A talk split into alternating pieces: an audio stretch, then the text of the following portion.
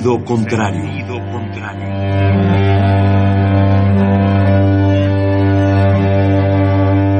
El Museo Universitario del Chopo presenta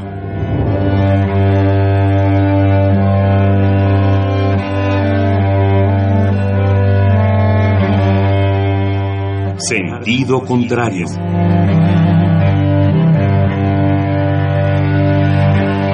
Una emisión de Marcelino Perelló. Producida para Radio UNAM, con la participación de Javier Platas.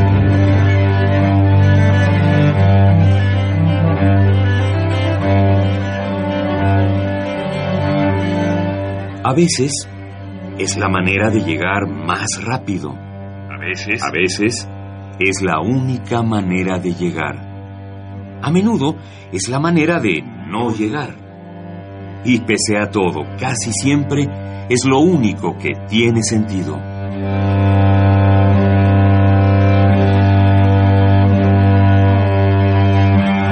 Sentido contrario. Sentido contrario.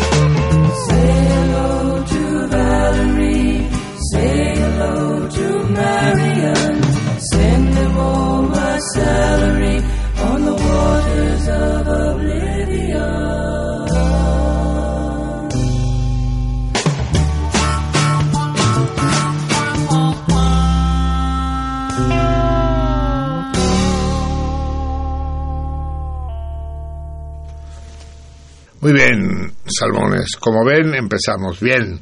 Con el pie derecho. Eso es. Y seguiremos mejor. Puta madre.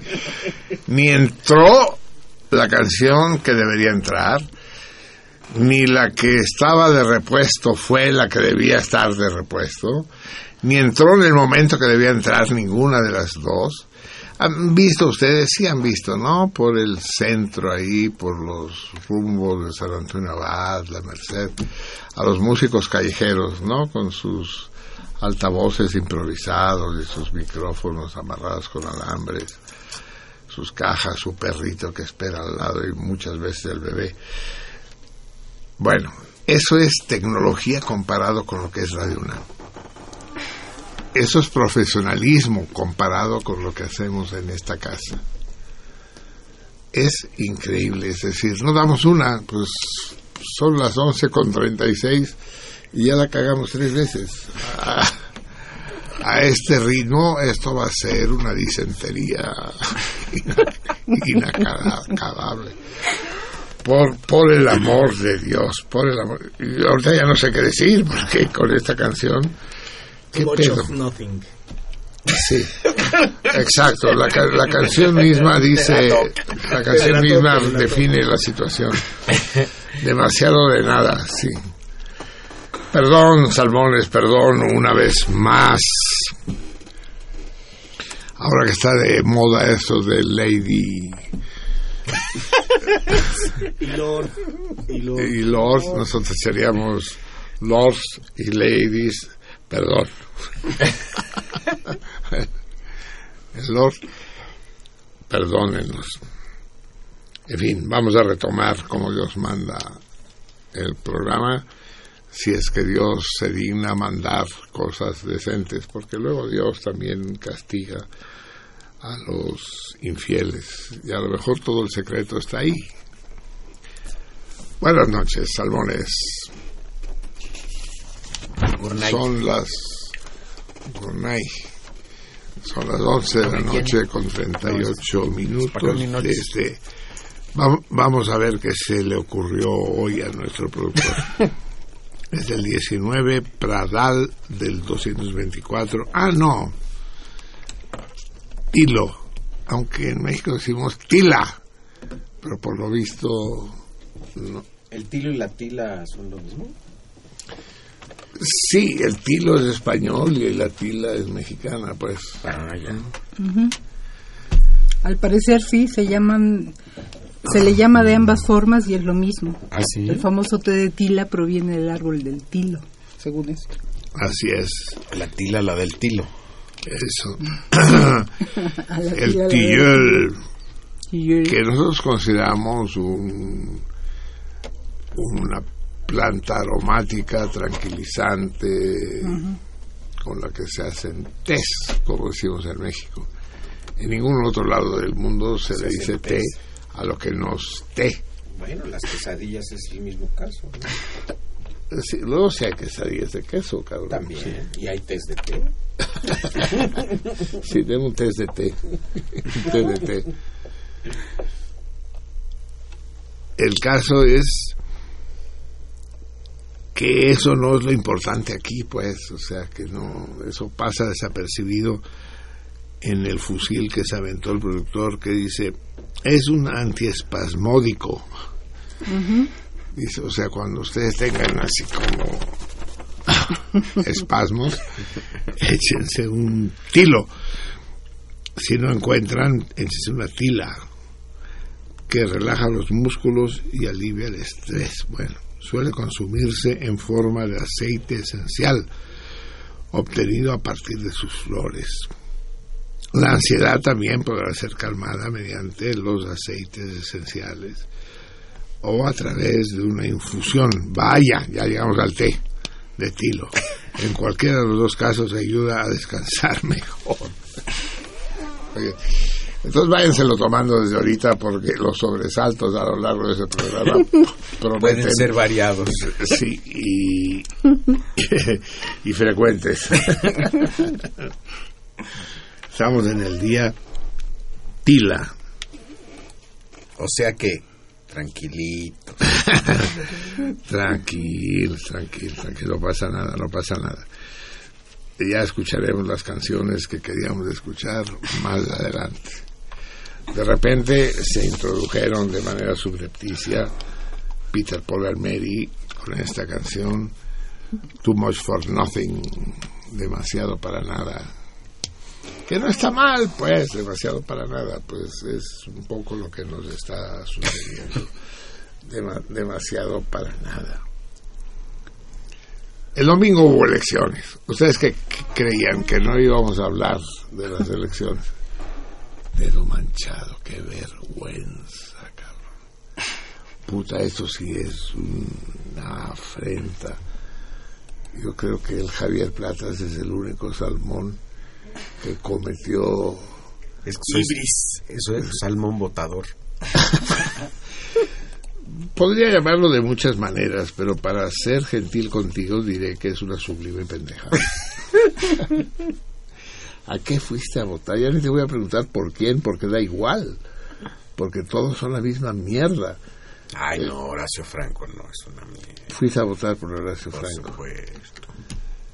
Sí, en buena hora. Es decir, es más pendejo todavía porque las posibilidades... Pero además por Horacio Franco no había que votar, ya él ya estaba... No, él estaba en el PRD. A él lo, lo invitó el PRD a, a- a ser candidato. y él aceptó pendejamente. Y la, eh, o sea, que hay una, que hay Sí, una una cadena, cadena de, de pendejadas, pendejadas, sí. ¿no? De- sí. Horacio Franco, al que le gusta chupar flauta, se, quiso hacer candidato del PRD. Dios me libre. No, lo peor es que no quiso. No quiso. No, no quiso. Y entonces, Pues le dio así como un... ¿Cómo se llama esto? un, un repente. Ajá, eso. Eso. Y ya cuando se vio involucrado dijo, ay, cabrón, ya la cagué. Muy bien. Y ya está metido hasta las manitas. Sí, y por supuesto ganó, porque Sí, el PRD claro, barrió en el DF. Bueno, él y, eh, Y Morena. el PRD y Morena. Es muy interesante el fenómeno. Yo estoy encantado porque las elecciones en, la- en la República, que si el PRI bajó, que si el PAN subió, que si... Vale, madres, depende de las coyunturas locales y del manejo que se hace del corporativismo. No, pero lo esencial es lo que pasó en la Ciudad de México. En la Ciudad de México ah, escombraron la ciudad el PRD y Morena. Y los demás partidos quedaron pues ahí de, de- de fondo de tomate verde para sostener la estatua del PRD y Morena. ¿Qué quiere decir, a ver, Salmones, por poco perspicaces que sean, qué quiere decir que el PRD y el Morena hayan obtenido un tal triunfo en la Ciudad de México? Que ganaron los acarreados.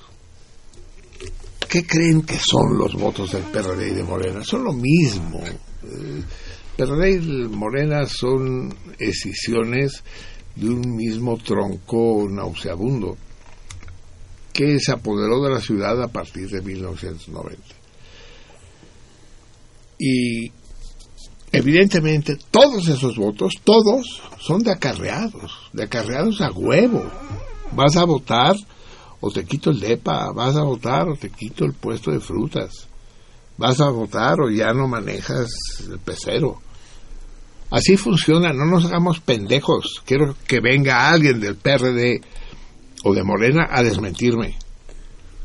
Si alguien del PRD o de Morena llama por teléfono para desmentirme, vamos a abrir los teléfonos para que lo escuchen ustedes. De los dos millones de votos, eh, ¿cómo se dice? Emitidos en el DF, un millón doscientos mil son para el PRD o para Morena, para las tribus. Y cuando digo tribus, digo tribus, porque esos son clanes, mafias, de quienes, a quién controla Bejarano, a quién controla Mancera, y los van checando, y, los güeyes tienen necesidad de fotografiar su boleta, no vayan a hacer trampa, y, y tengo testimonios directos.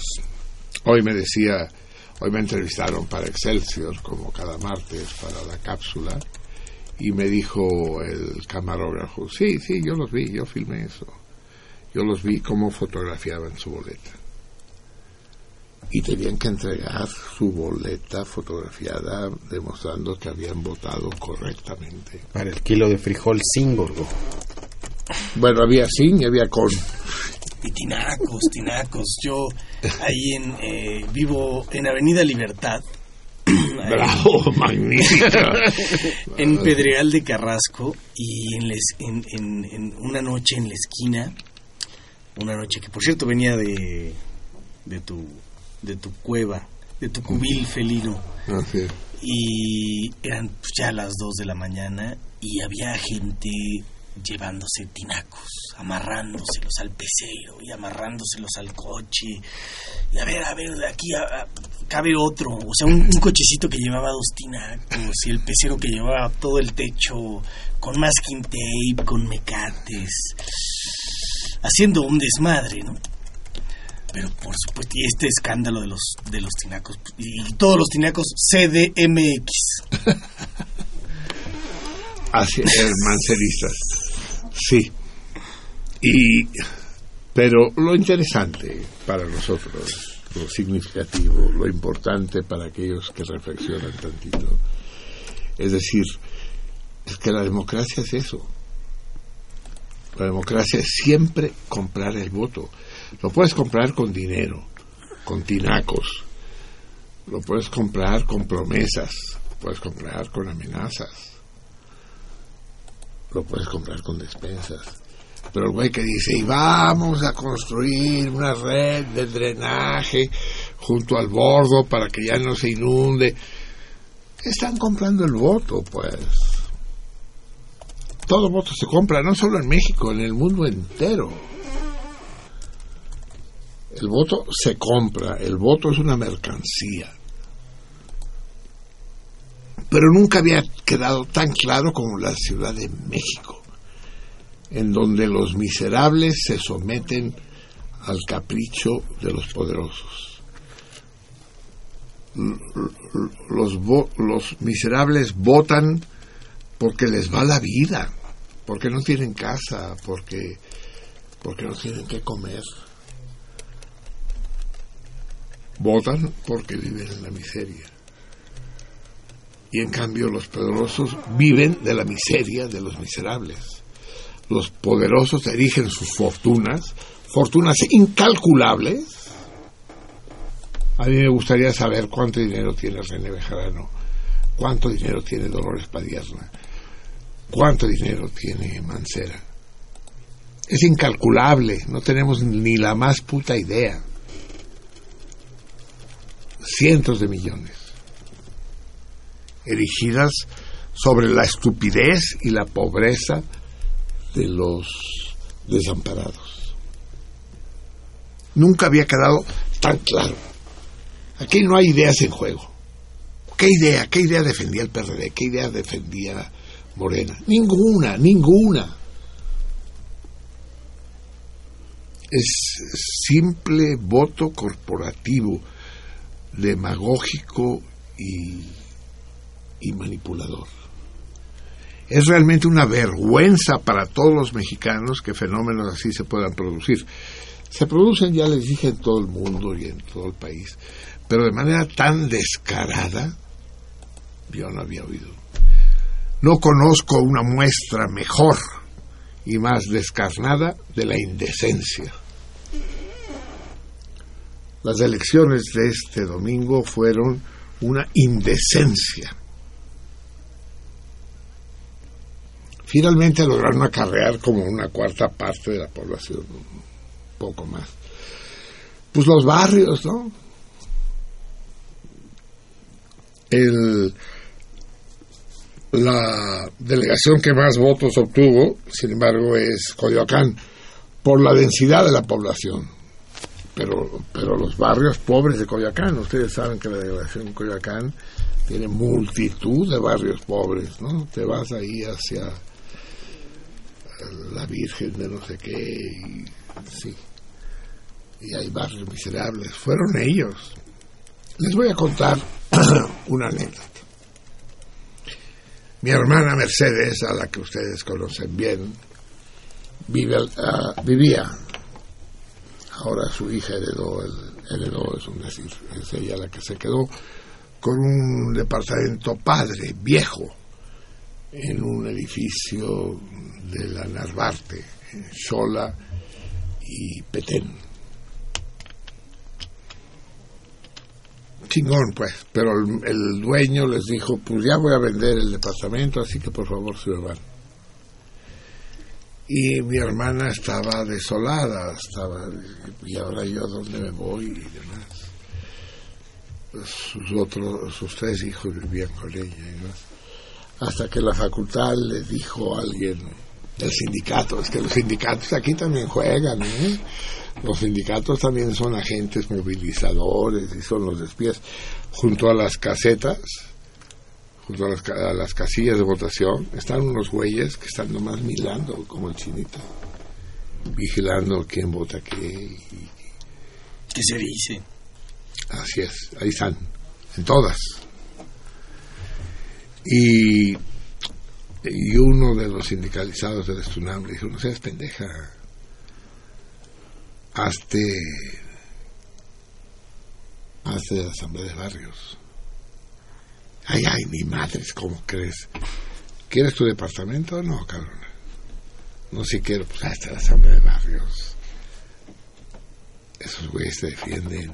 ¿En serio? Ah, huevo, si eres de la asamblea de barrios no te sacan de ahí ni chingadazos. Dice, bueno. Y entonces mi hermana, que es una puta, decidió hacerse de la asamblea de barrios. ¿no? Todo sea por el hogar, Por el nido. por el nido. Y, y en un momento dado, unos meses después, llegaron y dijeron, tenemos meeting en el Zócalo pasado mañana a las 12. Dice, ay, qué- qué hueva, no voy a ir. ¿Qué pasó, Compañera. compañera? ¿Qui- ¿Quieres tu casa o no quieres tu casa? O sea que, ¿cómo? Que si quieres tu casa, más te vale que vayas al meeting. Y si no voy, pues te ponen falta. Y eso no es bueno. O sea que van checando quiénes van y quiénes no van. Aparte de los que llevan en camiones y la chingada, la huevo. Me decía el camarógrafo de Excelsior. de Excelsior esta mañana. Dice, yo los vi, yo tuve que cubrir el reportaje y vi cómo los traían como ganado, órale, órale, por acá, por acá, y en silla de ruedas y la chingada. Dice, órale, a botazos. Esa es la democracia, amigos míos, aquí y en Francia. Solo que en Francia son más eh, refine y no se nota tanto pero aquí es de un descaro absolutamente pornográfico. La democracia, amigos míos, es una de las formas más perversas de la pornografía. ¿Por qué no crean que las cosas en Chihuahua o en Veracruz fueron demasiado diferentes? Pero ya se nota menos, porque no, no es un feudo tan claramente definido como la Ciudad de México, feudo del que se apoderó el, el PRD a través de la Asamblea de Barrios después del temblor del 85 y la cobardía del gobierno de la Madrid que les dio las nalgas, el perineo y el, y el escroto con tal de que no la hicieran de todos. Y aquí están los resultados. La historia de ¿Cómo se llamaba este güey? El que supuestamente le dio el dinero a Bejarano, el argentino. Ah, Ah, Ahumada. Ahumada. Ahumada, sí. Es una vergüenza. Todo eso fue montado. Eso me lo contó, pues no sé si decirlo. Mejor no lo digo porque le arruinó su carrera política. Lo- y no quiero porque es mi amigo. O sea, ten- yo tengo muchos amigos oportunistas, quiero que les quede claro, ¿no? Y que es que si corriera a todos los oportunistas de mi círculo de, de amistades me quedaría solo. Y, y entonces un buen amigo de mi círculo de amistades que trabajaba con Rosario Robles me dijo todo eso lo armó López Obrador porque era la manera de darle la madre a Lázaro Cárdenas Cuauhtémoc. Lázaro El chico. Sí, el grande ya, Ya no se le puede dar en la madre. ya se dio. Sí. Que era el candidato fuerte al gobierno de la Ciudad de México. Entonces, para hacerlo a un lado, le montó esta especie de chantaje y resulta que hay videos donde Ahumada le da lana a Lázaro Cárdenas. Entonces el chantaje fue o te quedas calladito, te hacen a un lado y mejor de todo, te vas a Estados Unidos de mojado o ese video sale en la tele. Y efectivamente, ¿han oído ustedes hablar de Lázaro Cárdenas recientemente? Una de dos, o está en Estados Unidos, o está bajo el colchón, como Carlos Dimas o como otros, ¿no? Entonces la historia de la tranza de Ahumada era para quitarse de en medio los obstáculos, Lázaro Cárdenas, Rosario Robles, la gente fuerte de Cuauhtémoc Cárdenas, ¿no? Así se juega este juego, amigos míos. No se hagan ilusiones. Es, es una especie de ajedrez donde los caballos muerden y los alfiles pinchan. Quien quiera meterse a ese juego, que se meta y en buena hora, pero que no hagan el ridículo como lo hicieron este domingo en la Ciudad de México. Yo, si fuera Ortega o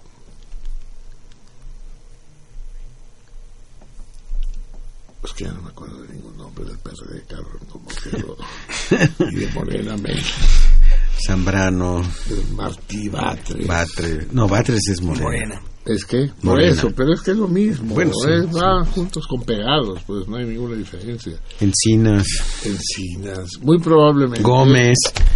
Así es, muy probablemente en las elecciones del 18 irán juntos, pues, y arrasarán en la Ciudad de México. En el resto del país no existen, no hay, no, no hay nadie, no, no. Ni, ni rastros. Y, y sin embargo, en el DF, pues es un feudo, es lo que se llama un feudo, un, un fuerte en el lejano oeste, pues, que controlan absolutamente. Ah, que ya viene Macio Sare. Ay, Macio Sare, tú y tu ángel y tu cañón rugidor. Tus olivos y olivas. Sí, de, con las aceitunas en las orejas. Si supieras lo que está pasando en esta patria que los adalides han de defender, mejor le dirías a los adalides que se quedaran en su casa y que dejaran que la patria hiciera su propio camino.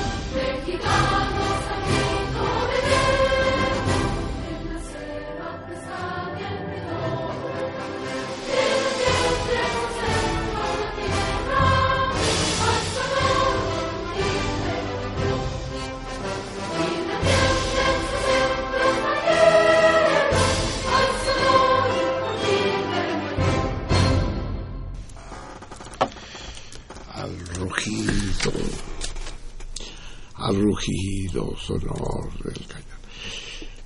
Bien, amigos míos, eso quiere decir, Maciosare es como una especie de reloj de péndulo que nos sirve para recordarnos que ya no estamos en el 19 Tilo, Prarial. Tila, tilo, eres un machista. Tilo, Te voy a acusar de acoso sexual, cabrón. tilo, tilo, tilo. Sí, Hay una canción que va así, ¿no? ¿Sí? no, con tilo no, pero tilo. Tilo, lo tilo, lo tilo, tilo, tilo. No, pero es tiro, lo tiro, lo tiro, liro, liro, tiro, lo tiro, lo tiro, liro. El piojo Ojo y la pulga se van a casar, pero no se casan por falta de maíz. Tiro, lo tiro, lo tiro, liro, liro, tiro, lo tiro, lo tiro, liro, la. Salta el gorgojo desde su maizal. Hágase la boda que yo pongo el maíz. Tiro, lo tiro. No, ¿Qué- la- la- quiere exiliar López Obrador? La, la mejor, la mejor estrofa es esa, se escapó el gatito y se comió el pan. Al ratón. el gran Pedro Infante, grandísimo. El gran Chava Infante. Flores. El gran Chava. El Chava Flores, pero quien la hizo célebre fue Pues sí, Ah, Pedro sí. Infante. claro. Pedro Infante. Y va con ello un beso y un abrazo para nuestra Lupe, la admiradora número uno de Pedro en, esto, en estos lares y en estas frecuencias. Muy bien, amigo. Entonces ya no estamos en Tilo. Estamos, ya se complicó la cosa. En el 20 Pradal, sí, ya decía yo. Eh, aquí puso orca. Orca. ¿Qué es una orca? Pues es- esto equivale tanto Keiko. a la orca orca para ahorcar personas como Ah, a las ah, orca con H. Sí. Como a los eh, tridentes o los tenedores estos grandotes con los que Para la recogen paja. la paja y Me encantó la definición de la Tenedores de la grandotes. tenedores grandotes. bueno es que es que fourchette es tenedor de comer Así y es. este es fourche fourche Fur, sí. Es, es algo, pero se le dice de otra manera en México, no se le dice orca, se le dice Mazorca. tridente tridente, ¿no? pero es que hay unos de cuatro aquí tengo por ejemplo uno una foto Tetradente. Hay unos de cuatro, Sí. eso, es- eso. y otros de tres, exacto. Este no es un tridente. no Y hay Este videntes tiene también. cuatro. Pero, videntes puta, es que no hay ni un puto campesino entre nosotros. Es, No. será esto un programa Puros obreros. Sobres. Puros burgueses. Puros burócratas, cabrón. Bueno, yo un lumpen. Dice horquillo, horquilla, horqueta. Pues no, nada de eso sirve aquí en México. Es una instrumento, es un instrumento, es una instrumenta, dice Bravo 133, Para que no le vayan a, a, a acusar de machismo. Una instrumenta de labranza. Ah, es que si es labranza, es instrumenta. ah, bueno, si fuera labranzo, Entonces, de instrumento. sí. Sí, yo, lo- yo he visto trabajar con, con los tridentes, con los... Ay, ¿cómo se llamarán en México? Cuando está la bola de el montón del trigo segado, entonces lo clavan y levantan la bola para que el viento se lleve la paja para que el- y las semillas más pesadas caigan al suelo. Es bonita. Ya, ya aclararemos cómo le, dice- le dice. Es que, te- es que no tenemos radioescuchas campesinos, cabrón. Lo Es que más esta hora- cerca- Este, están está dormidos. no, lo más cercano que tenemos es al César Berlanga, pero No, él no es campesino, ¿sí? pues, casi. ¿Sí? Es pescador más bien, ¿no? No. Es pescador. Él nos podría aclarar cómo se le llama a la orca en, en México. este hermoso. Vamos, vamos a plantar el torito, amigos míos, amigos míos, porque a menudo lo hago demasiado tarde. A ver, rápidamente. Torito para hoy, para este 20 Pradal tridente o tetradente. Hay un pinche pez que cuando nace es hembra el cabrón. La gran mayoría son hembras. Pero cuando alcanza la edad de 4 o 5 años, algunos de ellos, si fuera todo sería un desastre, algunos de ellos se vuelven machos. Y así se garantiza la supervivencia de la especie. ¿Qué pez es este que nace hembra y se vuelve macho? Es decir, la mayoría nacen hembras. Y muchas de ellas, a los 4 o 5 años, se vuelven machos. Ya me explicará Charles Darwin, el insigne, cómo chingaos su puta teoría mamona de la evolución explica tales fenómenos. ¿Qué tipo de cromosomas tienen esa chingadera que le hacen a uno cambiar de sexo?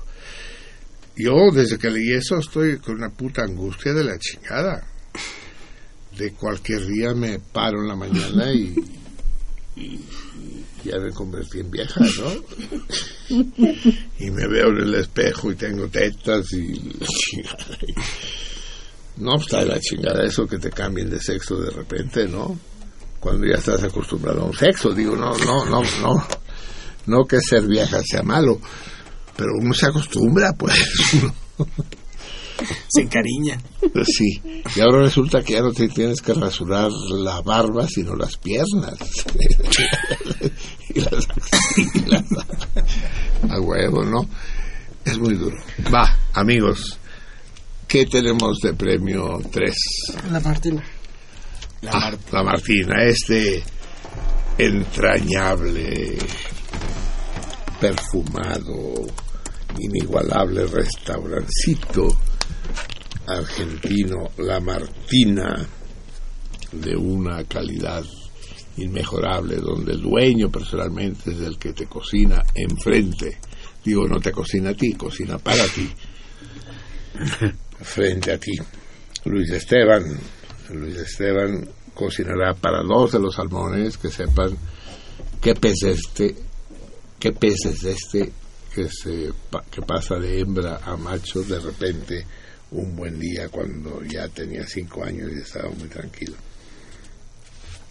Se encuentra en esta pinche dirección es infumable. Es decir, uno no puede fundar restaurantes sin direcciones de esos. Obviamente no van a tener éxito, ¿no?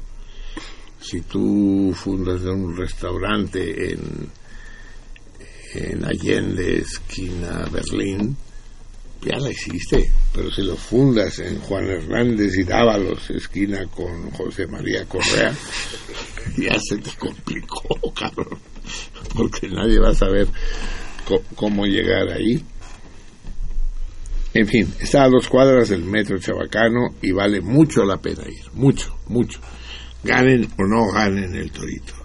Cáiganle. Es pequeño y no es mala idea que si quieren ir reserven al 6092 3741 6092 3741 el lunes no abre. Y ahí pueden comer unas pastas y unas carnes de esas que saben cultivar en el, el cono sur. Maravillosas pues bien, este es el premio para dos personas a nombre del salmón que conteste el torito de hoy al 55 36 89 89 en fin al que, al que resulte sorteado entre los que contesten correctamente de los que hayan hablado al 55 36 89 89 o fuera del valle del PRD y de Morena al 01850 52 688 01800 50 52 682 688, perdón. Si en lugar de llamarle Ciudad de México deberíamos llamarle Ciudad PRD, ¿no? Ciudad Morena, Ciudad Morena PRD, ¿no? Guión. Más claro todo. Brown Eh, City. ¿Brown? Brown City. Why Brown? No, light, light brown city.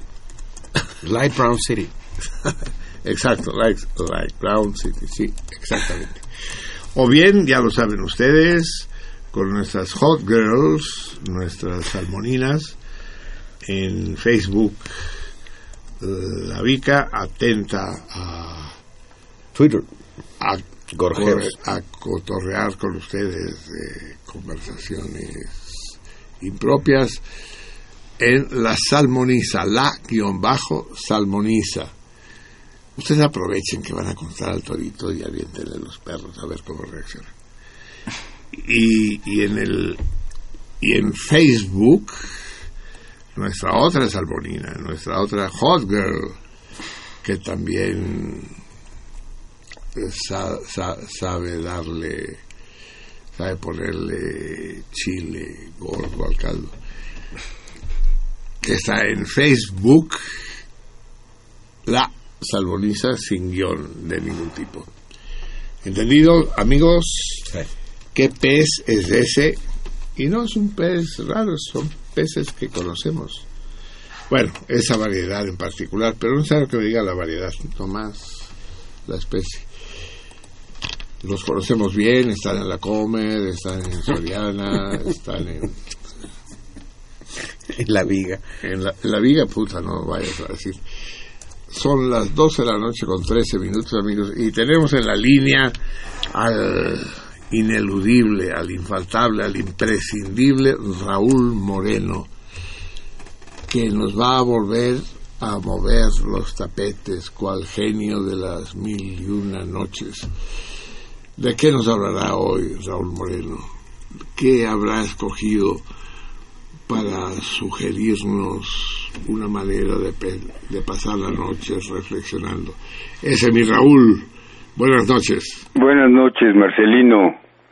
¿Me oyes bien? Te oigo de poca madre. ¿Tú a mí? Más o menos. Puta, ya nos jodimos. Pero lo importante es que te oigamos bien nosotros a ti. Sí, Eh, el cardumen es todo tuyo y espera con ansiedad tus reflexiones.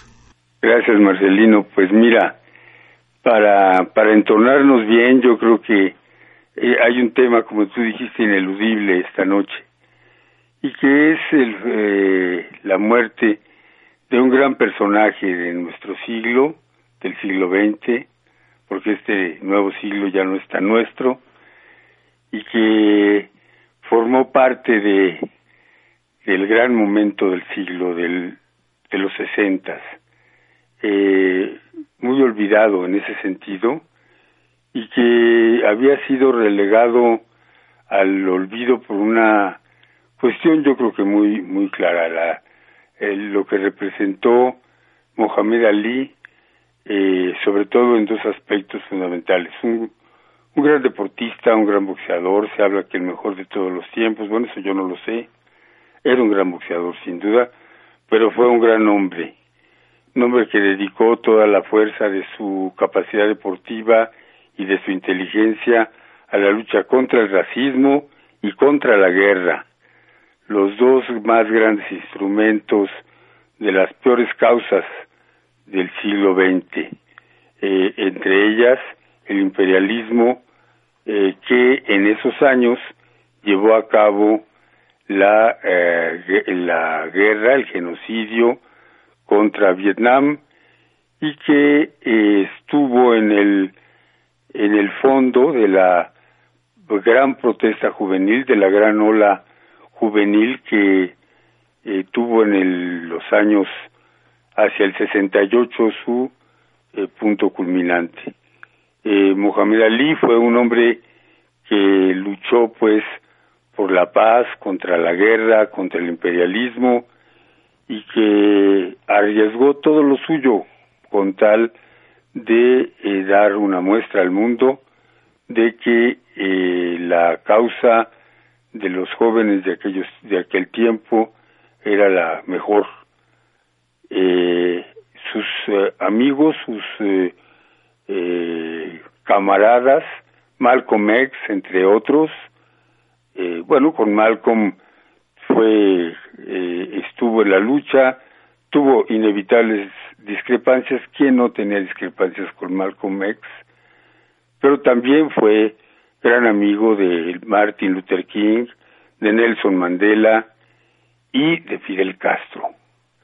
Eh, sus amistades dibujan, pues, decía Marx que el hombre es la suma de sus relaciones sociales y lo que las relaciones sociales, de amistad, de solidaridad de este singular personaje que murió hace unos días a los 74 años de edad.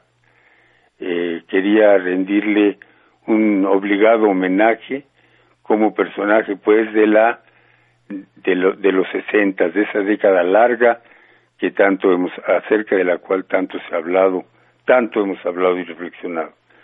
Y otro tema muy importante rápido lo voy a tratar porque es también definitorio de lo que está pasando en México es eh, el tema de la iniciativa de ley sobre el matrimonio homosexual. Eh, se ha tratado en algunos círculos como si fuera una reivindicación de eh, los homosexuales y sin duda lo es una reivindicación de sus derechos. Pero no, no es solamente eso es una redefinición del Estado. Contribuye a dar una redefinición del Estado laico al dejar sin sustento religioso eh, un tema que tú has tratado, Marcelino, con profundidad y con agudeza, que es el tema de la familia. La familia eh, u- tradicional, basada en, las, en los mitos bíblicos y en la ideología eh, cristiana y católica, eh, es ya cosa obviamente del pasado, tiene otras referencias, la convivencia de las personas en su eh, condición eh, matrimonial, es decir, de, de contrato civil para llevar una vida en común y eh, esa eh, iniciativa está ya en el Congreso mexicano eh, llevada ahí por o propuesta ahí por el presidente de la República. Curiosamente, el partido que representa al presidente o que, llevó al presidente a la, a la presidencia, a, la, a su puesto, a su dignidad, eh, se abstuvo de apoyar la eh, iniciativa. El presidente del partido dijo que dejaba eh, a la a la creencia, a la conciencia de cada militante o de cada representante popular la conducta que debería seguir hacia eh, la iniciativa y dos, dos candidatas de, de, del PRI a la gubernatura de las que se juga- de las que jugaron en la elección del pasado domingo la rechazaron. Bueno, eso fue una de las causas, creo yo, de la gran derrota que sufrió el PRI. Su rechazo, su indefinición frente al gran cambio que está experimentando nuestro país de la mano de las grandes reformas eh, impulsadas por el presidente. Una de ellas, esta, de la del matrimonio eh, homosexual, y que, repito, no es solamente una reivindicación de los homosexuales, es una eh, decisión que afecta a la esencia misma del Estado y que eh, refuerza el carácter laico, el laicismo, la, la laicidad, mejor dicho, y que eh, hace, indudablemente, trae una cuota de libertad de la mayor importancia. Hay quien eh, quiso eludir el tema diciendo que, que había cosas más importantes que esa, pero bueno, eh, no se trata de encontrar diferencias artificiales entre aspectos de la vida social o de la lucha social. Lo social no está eh, divorciado de, la lucha por la libertad.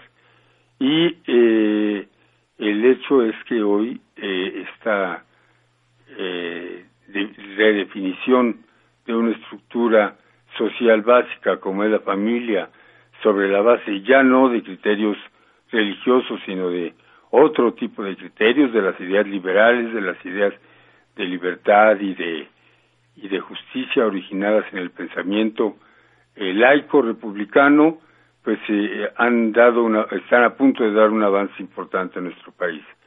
Eh, la negativa de los candidatos del PRI a apoyar esta y otras reformas que llevó que está llevando adelante el presidente de la República, pues los privaron a estos eh, políticos o aspirantes a gobernantes a gobernar de la eh, se privaron a sí mismos de la del apoyo que les pudo haber dado eh, el apoyar con claridad con valentía esta y otras reformas y apoyar al presidente. Entonces eh, ganaron en la se ganaron a pulso la derrota electoral. No quedaron bien con nadie y, quedaron en el vacío total y la y la derrota política ominosa porque no fue en nombre de nada. Fue exactamente una derrota so- en el vacío. Vimos unas elecciones en las que los partidos no fueron con ninguna idea pero el que fue más vacío de todos a las elecciones fue el PRI los otros cuando menos dijeron que que estaban luchando contra la corrupción, pero el PRI no dijo nada. Fue a que los zarandearan y a que los vapulearan, y a que pusieran y a poner en riesgo el gran proyecto de transformación social que ha estado llevando, está tratando de llevar adelante el presidente Peña Nieto. Marcelino, esos son mis eh, comentarios de esta noche. Agradezco tu hospitalidad y bueno, desde luego que son para que sean discutidos, debatidos y si es posible demolidos eh, con argumentos. Ojalá así sea. Buenas noches.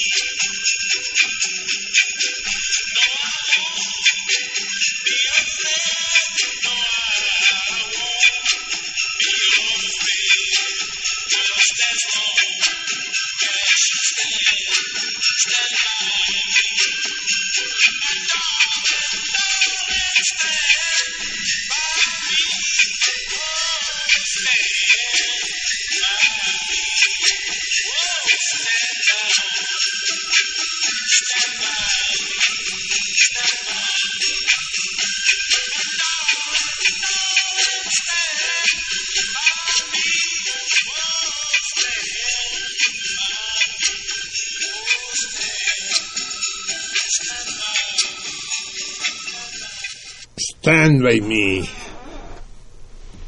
Apóyame. interpretada nada menos que por Muhammad Ali, al que yo seguiré llamando toda la vida Cassius Clay.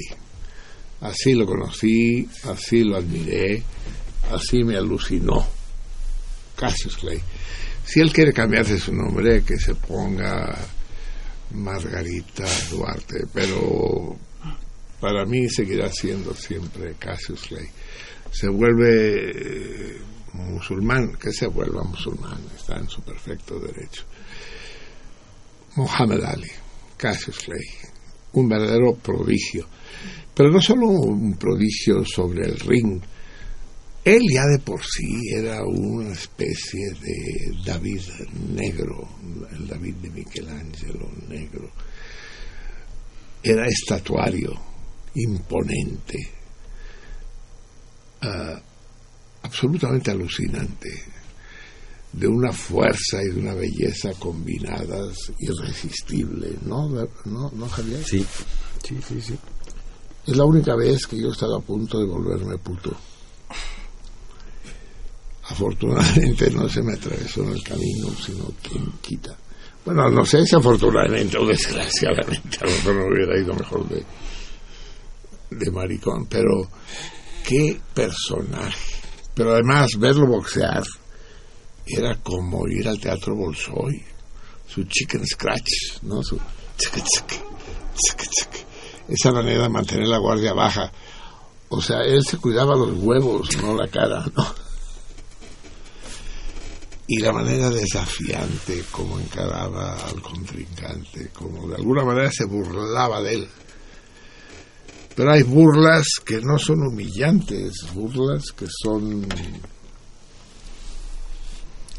un, un, un, modo de elogio, un modo de reverencia, formidable. Pero como dijo Raúl Moreno, de manera perfecta, lo que hace grande a Muhammad Ali no es tanto su boxeo, sino su actitud cívica.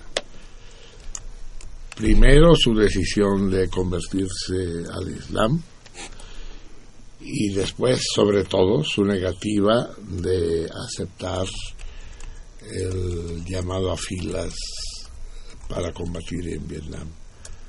Los vietnamitas no me han hecho nada, dijo. Un poco un poco a la manera de ay madre del francés hombre de bueno Boris Vian Eh, sí no no voy a ir no voy sabiendo lo que eso representaba el costo que representaba y efectivamente le quitaron la corona, bueno, no la corona, el cinturón, ¿no? En el boxeo. Y eh, pasó más de dos años eh, alejado, marginado, vilipendiado. Y le valió madres. Después regresó y volvió a ser campeón mundial. Pero eh, lo afectó el Parkinson, pinche cosa maldita. Y entre el FBI y el Parkinson fueron medrándolo. Quiero decirles, sin falsa modestia, no puedo evitarlo, que Muhammad Ali y yo fuimos colegas. Nos sentamos muchas veces en la misma silla, porque tanto tanto él como yo fuimos pacientes del doctor Ignacio Madrazo, el gran neurólogo mexicano que parecía haber encontrado el remedio de un sinnúmero de enfermedades neurológicas. Uh, desde la antigüedad se consideraba que las células nerviosas no se reponían, no se reconstituían y que una enfermedad nerviosa no tenía remedio. Madrazo, junto con Drucker Colin, dijeron que sí, que tenía remedio. Yo no tenía Parkinson, pero en, en una de mis aventuras me había roto la columna vertebral y padecía y padezco todas las consecuencias de tan funesto acontecimiento. Y llegué a Madrazo, que ya era una gran celebridad. Llegué a él no por médico, sino por revolucionario. Madrazo es un hombre de izquierda ferviente, atendió a muchos luchadores y activistas de izquierda en los años 70 y 80 de manera gratuita, altruista. Iba a la sierra a atender a los enfermos.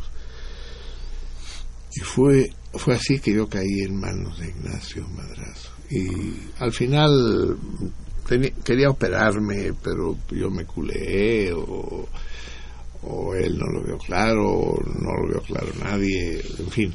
El caso es que nunca me operó. Él me dijo, hay riesgos. Dije, no, pues a chingar a su madre. pues, sí. Si no hay garantías, no.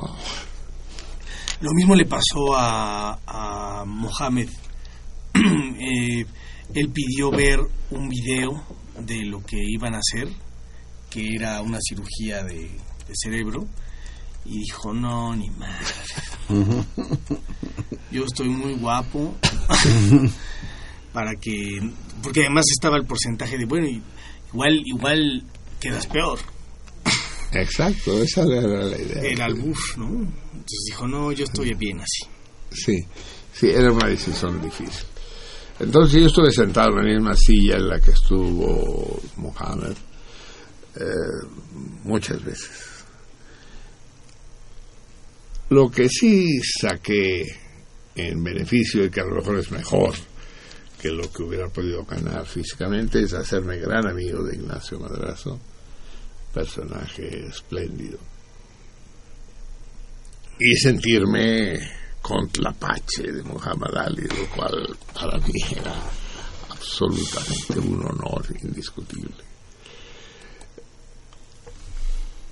Eh, fue un hombre en el que se juntaron toda una serie de características inéditas, desde su calidad atlética y co- como boxeador. Es- vean los videos en, en YouTube.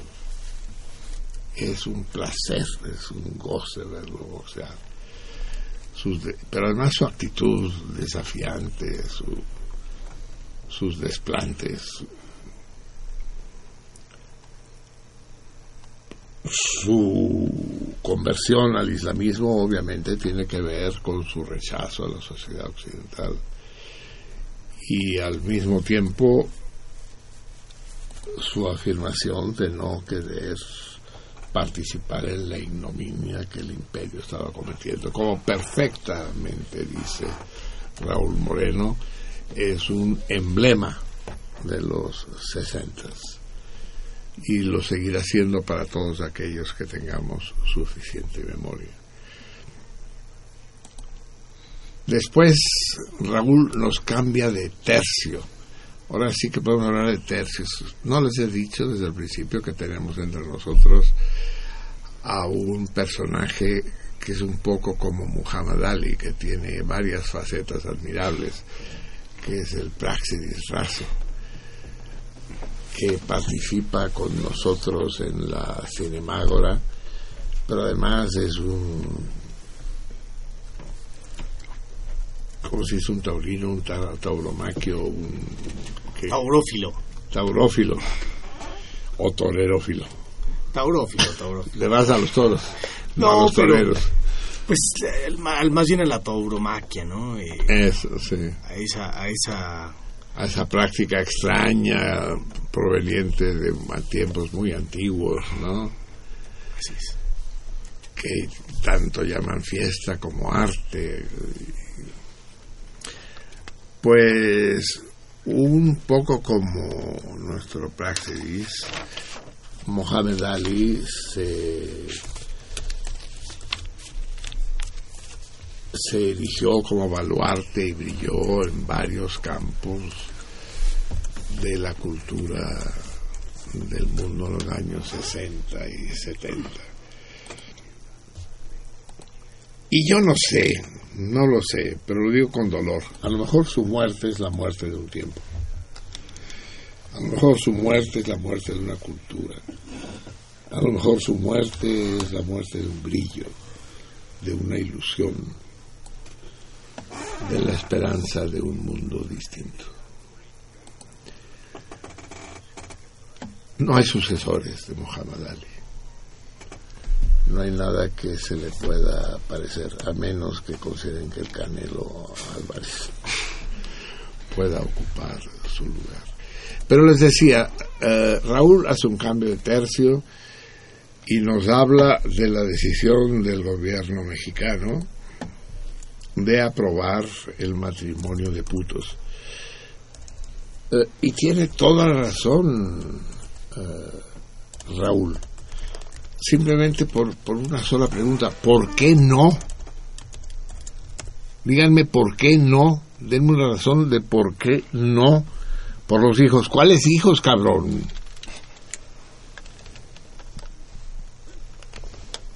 Es una estupidez, es un acto, el del gobierno mexicano, de liberalismo, de permisi- permisividad, de, de izquierda sin duda. No quiero decir democracia porque ya les dije lo que es la democracia para mí, pero de de participación social. Obviamente los putos tienen derecho a casarse de la misma manera que tienen derecho a, a volverse cuidadores de la jaula de los leones en los zoológicos. Es muy su bronca, pues. Yo creo que el matrimonio es lo que habría que prohibir. No prohibir, porque no, no se trata de prohibir, habría que extinguir. No le veo sentido al matrimonio, es una historia. No, que las herencias, que que los derechos sobre los bienes. Que, pues aquí entre tú y yo nos arreglamos, amorcito. No tiene por qué intervenir el Estado, ¿no? Pero prohibir por prohibir, yo prohibiría el matrimonio gay y el matrimonio hetero y todos los matrimonios, no mamen. Y por supuesto el matrimonio religioso, que chinga su madre Dios y que chingue a su madre el, el juez civil. No, no, no le, ve, no le veo sentido. Es una ceremonia simbólica y que a los homosexuales los emociona mucho porque lo consideran un triunfo, una reivindicación lograda. Y está bien, no veo por qué no. Si quieres casar, pues cásate, cabrón. Cásate con otro hombre o cásate con una ardilla, con quien tú quieras, cásate. No tengo por qué prohibirlo. Es obvio, es, que es demasiado obvio. Quienes oponen, déjenme decirlo con todas las letras, son unos cretinos. Unos mochos recalcitrantes. Dice, no, que es anticonstitucional. Ay, cabrón, así me escribió un lector hoy. ¿Dónde Lectora. la ¿Eh? Lectora. Lectora, exacto, sí, la tal Guadalupe, ¿verdad? Sí, sí. Eh, que la Constitución prohíbe, dice, queda estrictamente prohibido que personas del mismo sexo contraigan matrimonio. No existe tal cosa, no existe. Y en ese sentido, Peña Nieto da un ejemplo de laicidad, sin duda, y de y es ejemplar en cuanto a la permisividad y al liberalismo de la legislación mexicana. Por supuesto, pues tengo muchos amigos putos, unos solteros, otros casados, otros en noviazgo permanente. Y no pasa nada, hombre. De hecho, hay, hay algunos de mis amigos jotos que me resultan especialmente brillantes, sensibles. Ya cuando lo pienso cómo están cogiendo, como que me da cosa.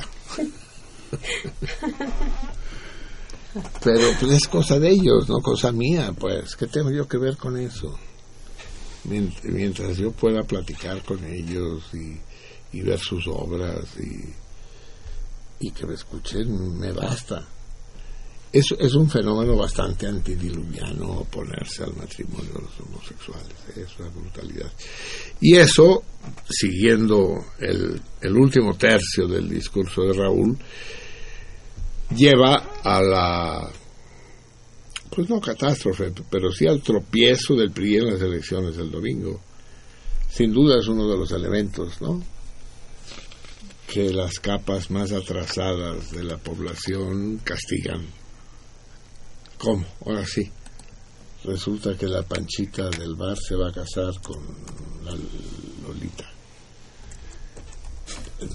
Claro que tiene un costo político y ahí sí yo admiro, yo que lo he criticado más de una vez, admiro a Peña Nieto por haber tenido los huevos, ahora sí que los huevos, de haber lanzado tal iniciativa de ley, sabiendo que eso tenía un costo político, que eso no lo iba a beneficiar. Porque aunque parece que no, los putos son pocos. Luego parece que todo el mundo es puto, pero no. Ay, Marceli. No, no, no son muchos. Lo que pasa es que son muy vistosos. Y, y eso nos da otra impresión. A la hora de votar, los putos no cuentan, cabrón. En, cambio, los mochos sí son un chingamadral. En el último pueblo de. de aquí de la Zambuto de la Sierra, eh, pues la mayoría son güeyes y huellas, sobre todo, muy conservadoras, muy retrógradas, pues sí son. En fin, gran intervención, gran intervención este, extraordinaria de Raúl Moreno, atando tres temas que deberían parecer distintos. Al final de su intervención es- escuchamos al propio eh, Muhammad Ali, eh, Cassius Clay, interpretando su Stand By Me. Y no lo hace mal el cabrón, ¿eh? Es decir, ni eso, el hijo de su pinche madre. Vamos a escuchar música 3. ¿Te he dado algo? ¿Qué, me, di- qué te dije? Aparte de las nalgas. Peter Paul Ah, Peter Paul al medio otra vez. Órale, cabrón, porque la primera fue un cruce. Pero ahora sí, 12. 12. Doce. 1, 2. Seis y seis. Así es. Vamos a escuchar. Si yo tuviera un martillo y had a hammer, si pudiera destrozar toda esta mierda que nos rodea, si pudiéramos acabar con la estupidez, la estupidez de los que se oponen al matrimonio gay y la, la estupidez de los que votan lo que no deberían votar. Escuchemos.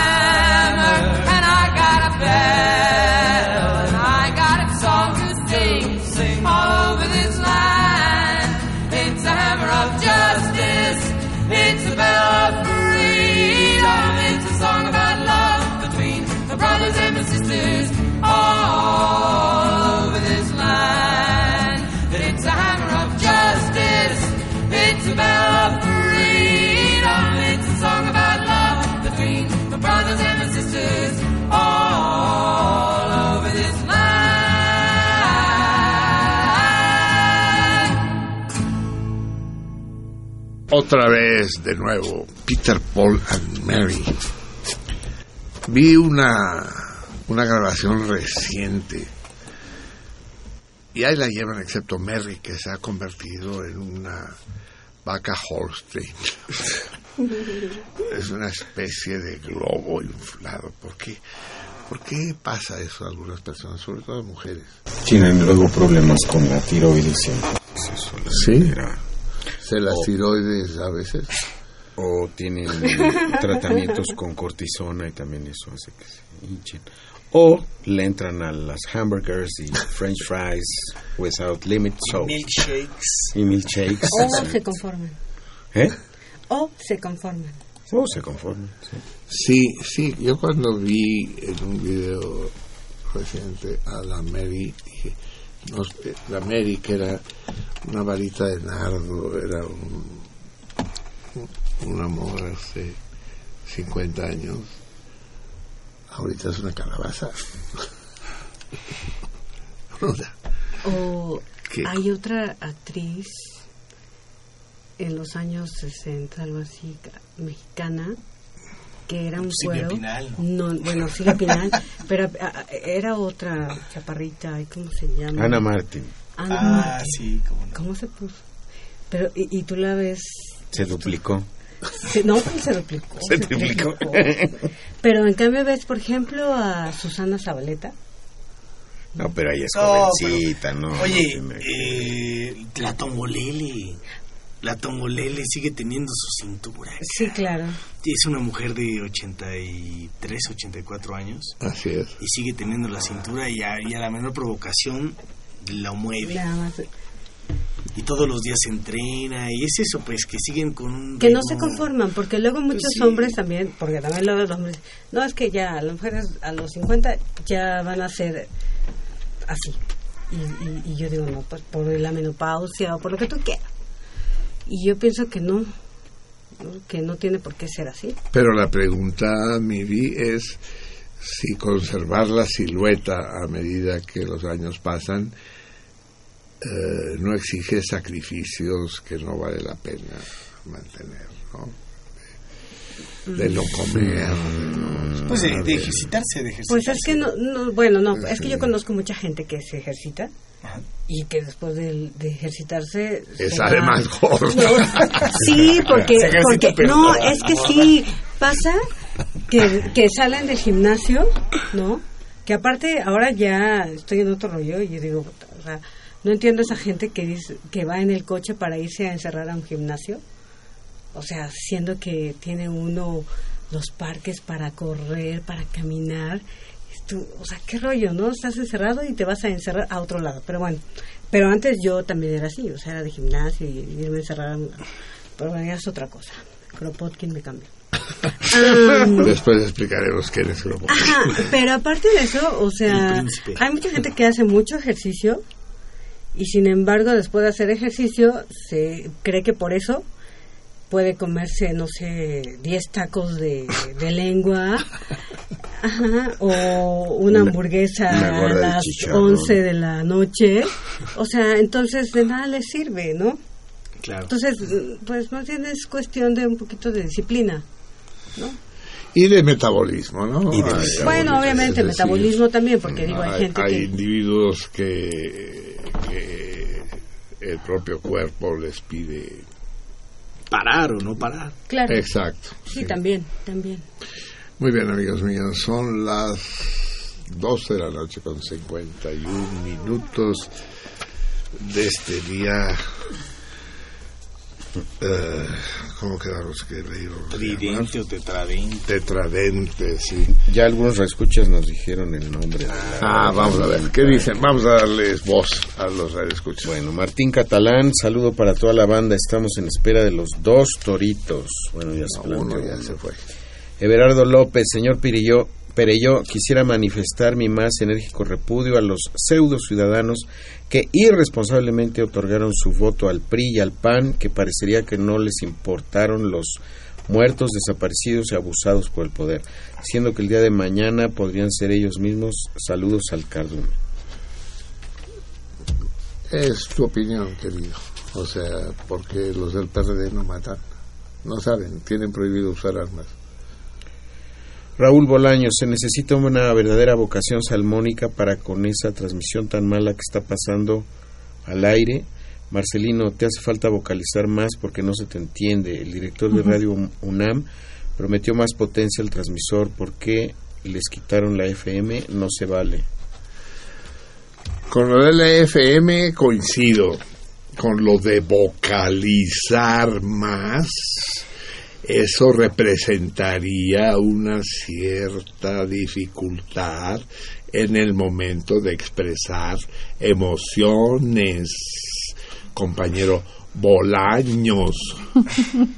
Yo creo que se refiere a vocalizar eh, como esto.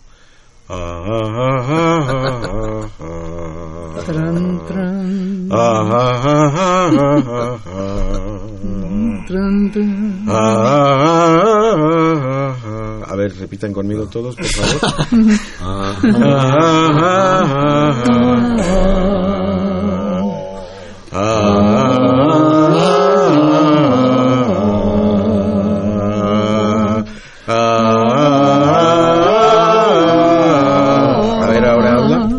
¿Yo solo? Sí, tú solo.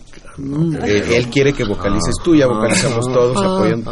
No, no, no, habla, no vocalices. Ah, no. Hablo. Aquel caracol que va en el sol buscaba una ramita y encontró una flor. ¿Ves la diferencia? Inmediatamente. señor. Bolaño servido. Servido, Bolaño. Lilia Peña, felicito a Javier por haber ido a votar. Yo voté por Morena y no me acarreó nadie y no me dijeron. Bueno, gracias por la felicitación. Yo me siento del nabo. Lilia, Lilia, Lilia. No aprenderás nunca, Lilia Peña. sí. Julia Leticia Menes, muchos saludos y abrazos, contesta el Torito. Eh, Armando Cibar, el instrumento del que hablan se llama Dielgo. No soy campesino, pero lo fui hasta los 11 años. Dielgo. Bielgo, puta, pero ¿en qué región fuiste tú campesino, cabrón? Mauricio Jiménez, les mando muchos abrazos, que estén vivos. Re bienvenido al maestro Platas y que chinguen a su madre porque me siguen desvelando. Abrazos, saludos, contesta el Torito. Sí, somos unos hijos de la chingada. Jesús Acevedo, Marcelino, al PRD ya se lo cargó la chingada. Me pregunto si Sara Lovera se saldrá de ese pinche partido.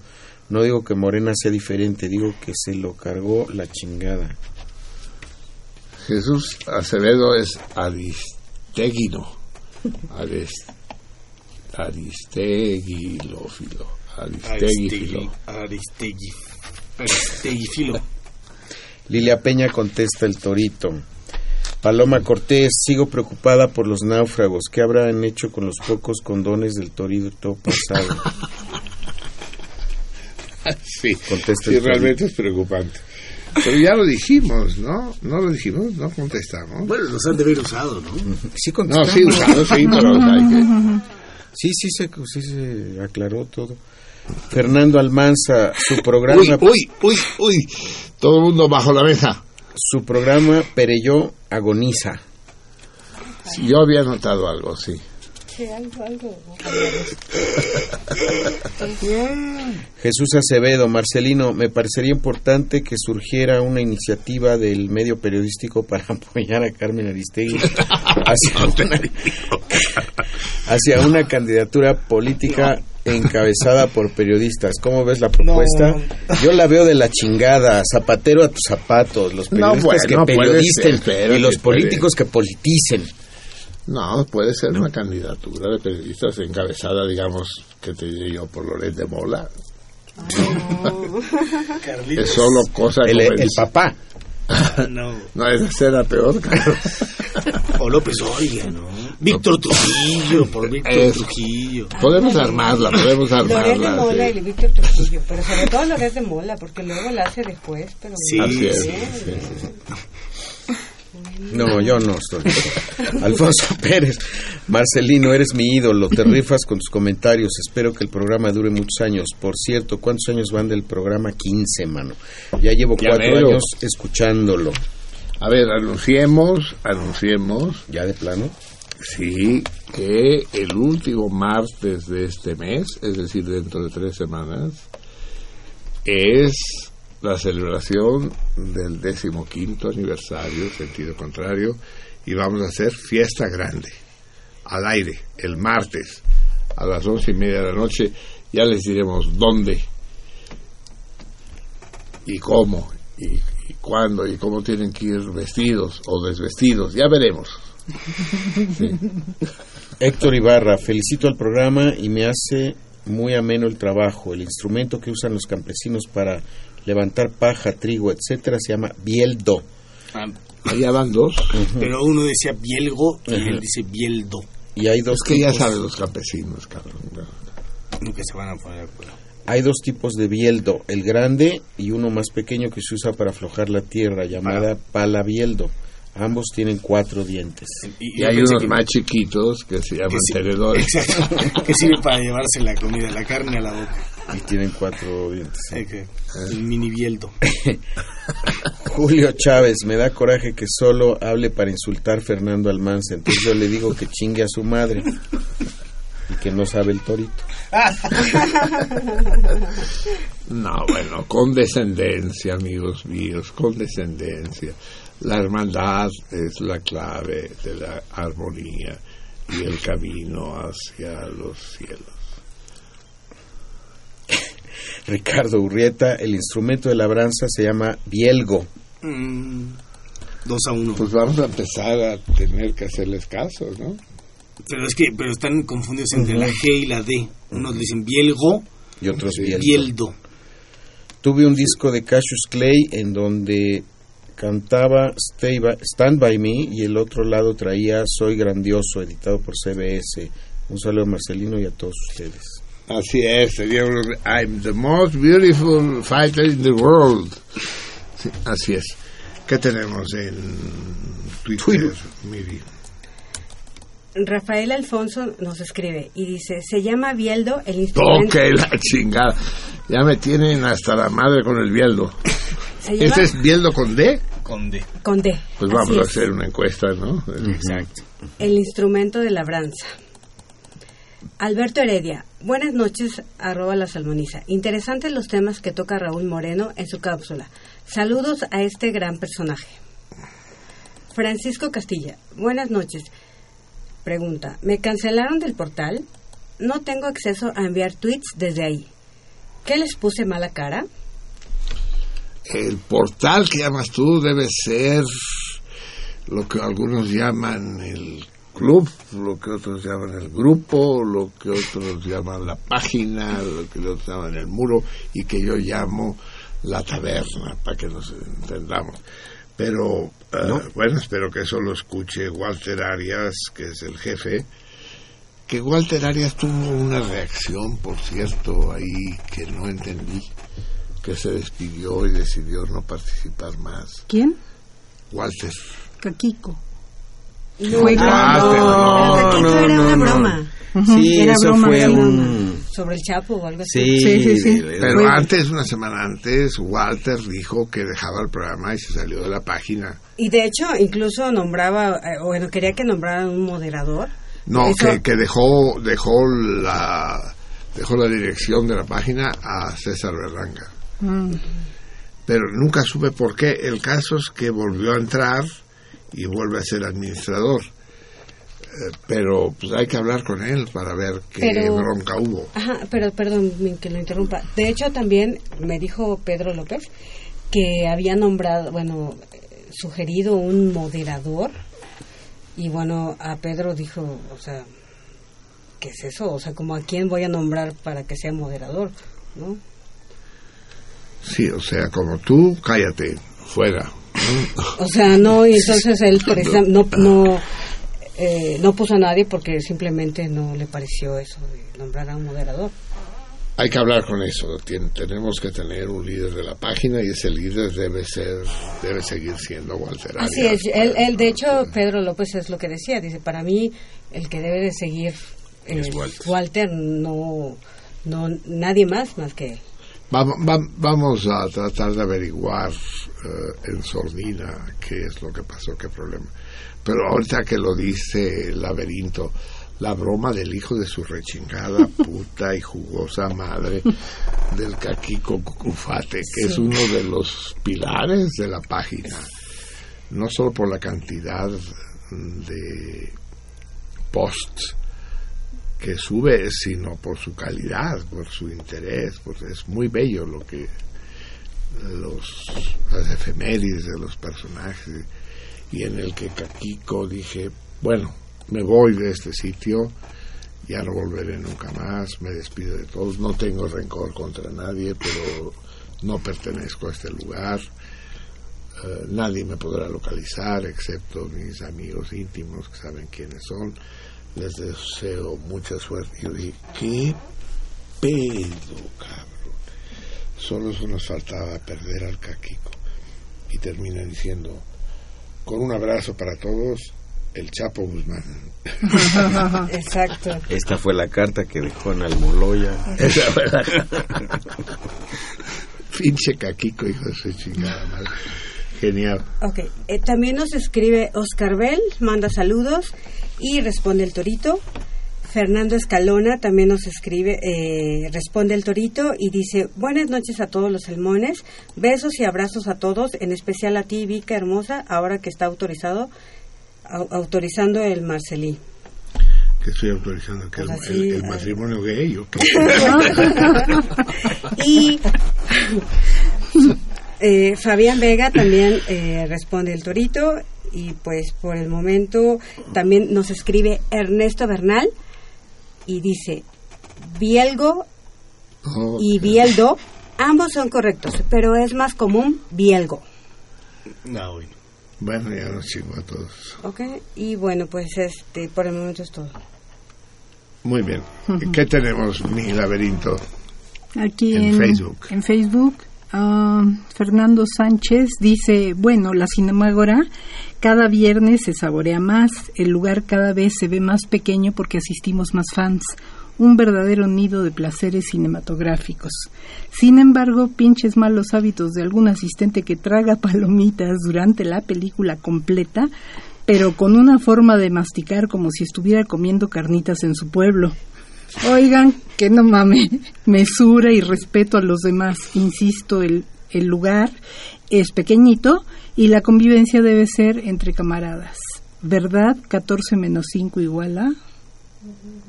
Ah, ya sé quién es. Ah, pues Sí, 14 hay que cinco.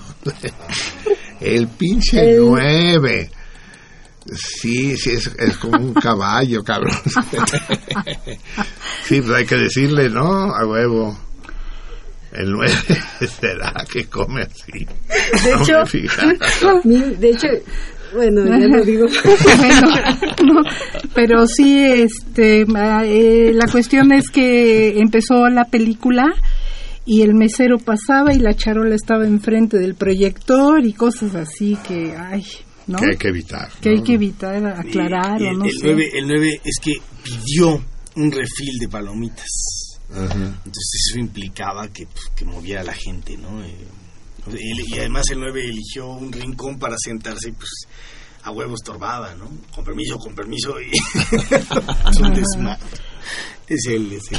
Pero sí se había quedado que durante la película, la proyección de la película, no iba a haber meseros, y, y- Así pero sí es, lo hubo. así es, y, y- y no se pueden comer palomitas, digamos, ¿no? No, pues, Pero eso es una cosa nueva que yo no había pensado, pero efectivamente el ruido de las palomitas, de las bolsas y del masticar, sí son ruidosas, sí. Sí. a José Antonio Martínez. Palomitas de vidrio. Ah. No mames. en Ya las lo escucharás, ya lo bolsitas, sí. escucharás. Ujú. José Antonio Martínez Lemus dice, hola Marcelino, el tropiezo del PRI fue una caída de siete pisos, pero soy muy mal pensando y para mí que fue Mal plan pensado, con ¿no? maña. Sí, soy muy mal pensado, perdón, sí. Y para mí que fue plan con maña para dejar fuera de la carrera a Manlio, rival político de Peña desde hace nueve años. Creo que la gente votó en contra del partido que gobierna, PRI o PAN, pues la mayoría no tiene educación política y creen que votando por el que no gobierna habrá un cambio verdadero. RIP al más grande.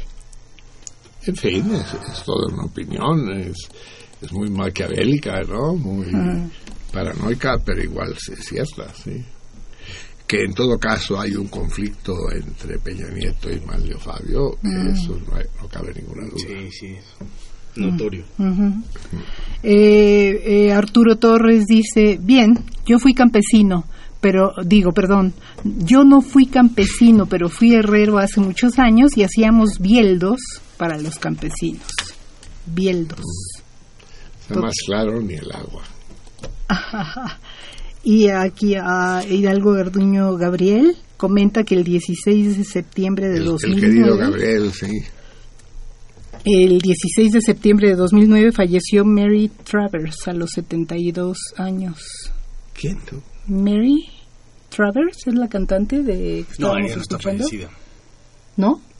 Él dice que falleció. ¿Quién es tú? Mary. De Peter La de Peter Mary. Paul. Peter Ah, Paul la, and la Mary, Mary ajá. Paul Peter. y Pete- Pero la Mary Paul Peter. ¿Está sí. fallecida? No Pues sé, dice que idea. 16 de septiembre de 2009. Pues a ver, ahorita leí. Ahora checamos, ¿no? Ujú. Y contestan al Torito hasta el momento Hidalgo Garduño Gabriel, Walter Arias, Is FC, Lucía Villarreal, Caquico Cucafate, Jorge Beto Hidalgo, César Aberlanga, Alejandro Loredo y Brenda Aldrich. Puta, un chingo de güeyes saben esa madre. Se los repito una vez más. ¿Qué pez es aquel que nace generalmente hembra? Generalmente, ¿eh? Y como a los 4 o 5 años cambia de sexo y se vuelve macho. Ah, yo conozco más bien el revés, Carlos, los machos que se vuelven Eh, pues muy bien, vamos a ver, ahí están el César y la Lucía. O sea que cuídense, salmones, porque están las fieras dueñas de la pradera atacando. ¿Ya? Ujú, ya estuvo en Facebook hasta el momento. Muy bien. Eh, vamos a escuchar un poco de música y después entramos a platicar sobre la función especial que haremos de la Cinemágora este viernes. No puedo decirles que no puedan faltar porque pues no vamos a caber, pero y no queremos ir a un local grande, ¿verdad? Pues, Bueno, eso es. Hablando de cine, pues, ya que empezamos a hablar de cine, vamos a escuchar el... ¿Cómo, cómo se dice, pinche Prax? El soundtrack. el, La banda sonora. la banda sonora, tal cual. Pero es- son do- pero son dos cosas distintas. La banda sonora recuerda que es lo que pasa sí. en la lo que lo que se escucha en la película y es eh, eh, pues, sucede a banda del, del cuadro. Eh, y la otra es la música de la película, ¿no? Que forma parte de la banda sonora. Así es, así es. Pero Así no es la banda sonora. No necesariamente. Eso es. A veces es lo único, ¿no? A de, veces de esta bellísima película que los que tienen la edad adecuada recordarán con mucha nostalgia, esplendor en la hierba, con el gran no sé qué y la gran no sé qué. Ayúdame. pues es con eh, este James Dean. No, Ah, para nada, no. Que, al- que alguien ayude al Prax. a ver. No, no, no, no, es con el, eh, cabrón este que, hizo también la película aquella rusa ah, sobre Rusia, sí. Ah. No, no nos acordamos, pero ahora se los decimos. Un par de cueros, pues. Al término de la canción seguro se los decimos. En todo caso, para todos ustedes, eh, esplendor en la hierba para introducir el tema de la cinemágora con Martini Rosa, Pink Martini.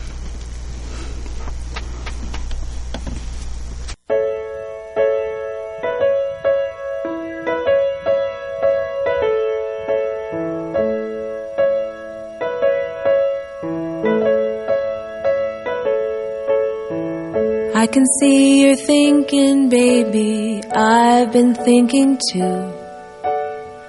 About the way we used to be and how to start anew. Maybe I'm a hopeless dreamer. Maybe I've got it wrong. But I'm going where the grass is green if you'd like to come along.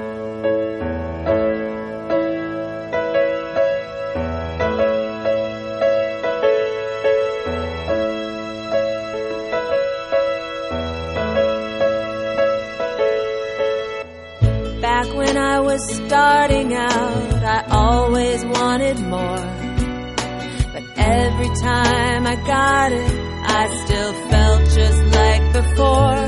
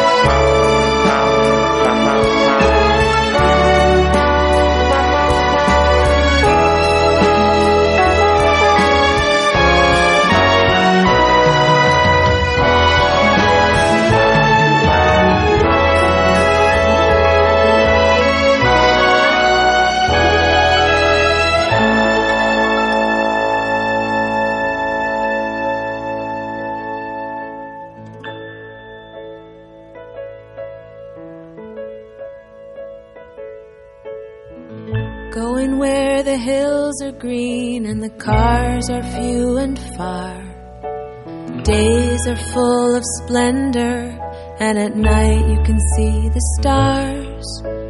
Life's been moving oh so fast, I think we should take it slow. Rest our heads upon the grass and listen to it grow.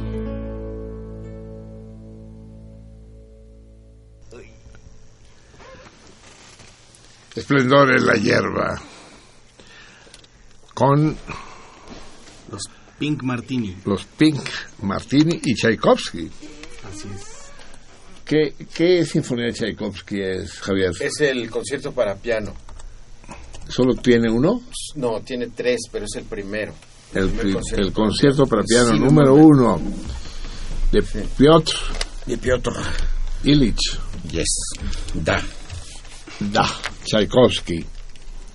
Y ahora discutiendo quiénes eran los intérpretes, eh, ya encontramos la gran Natalie Wood.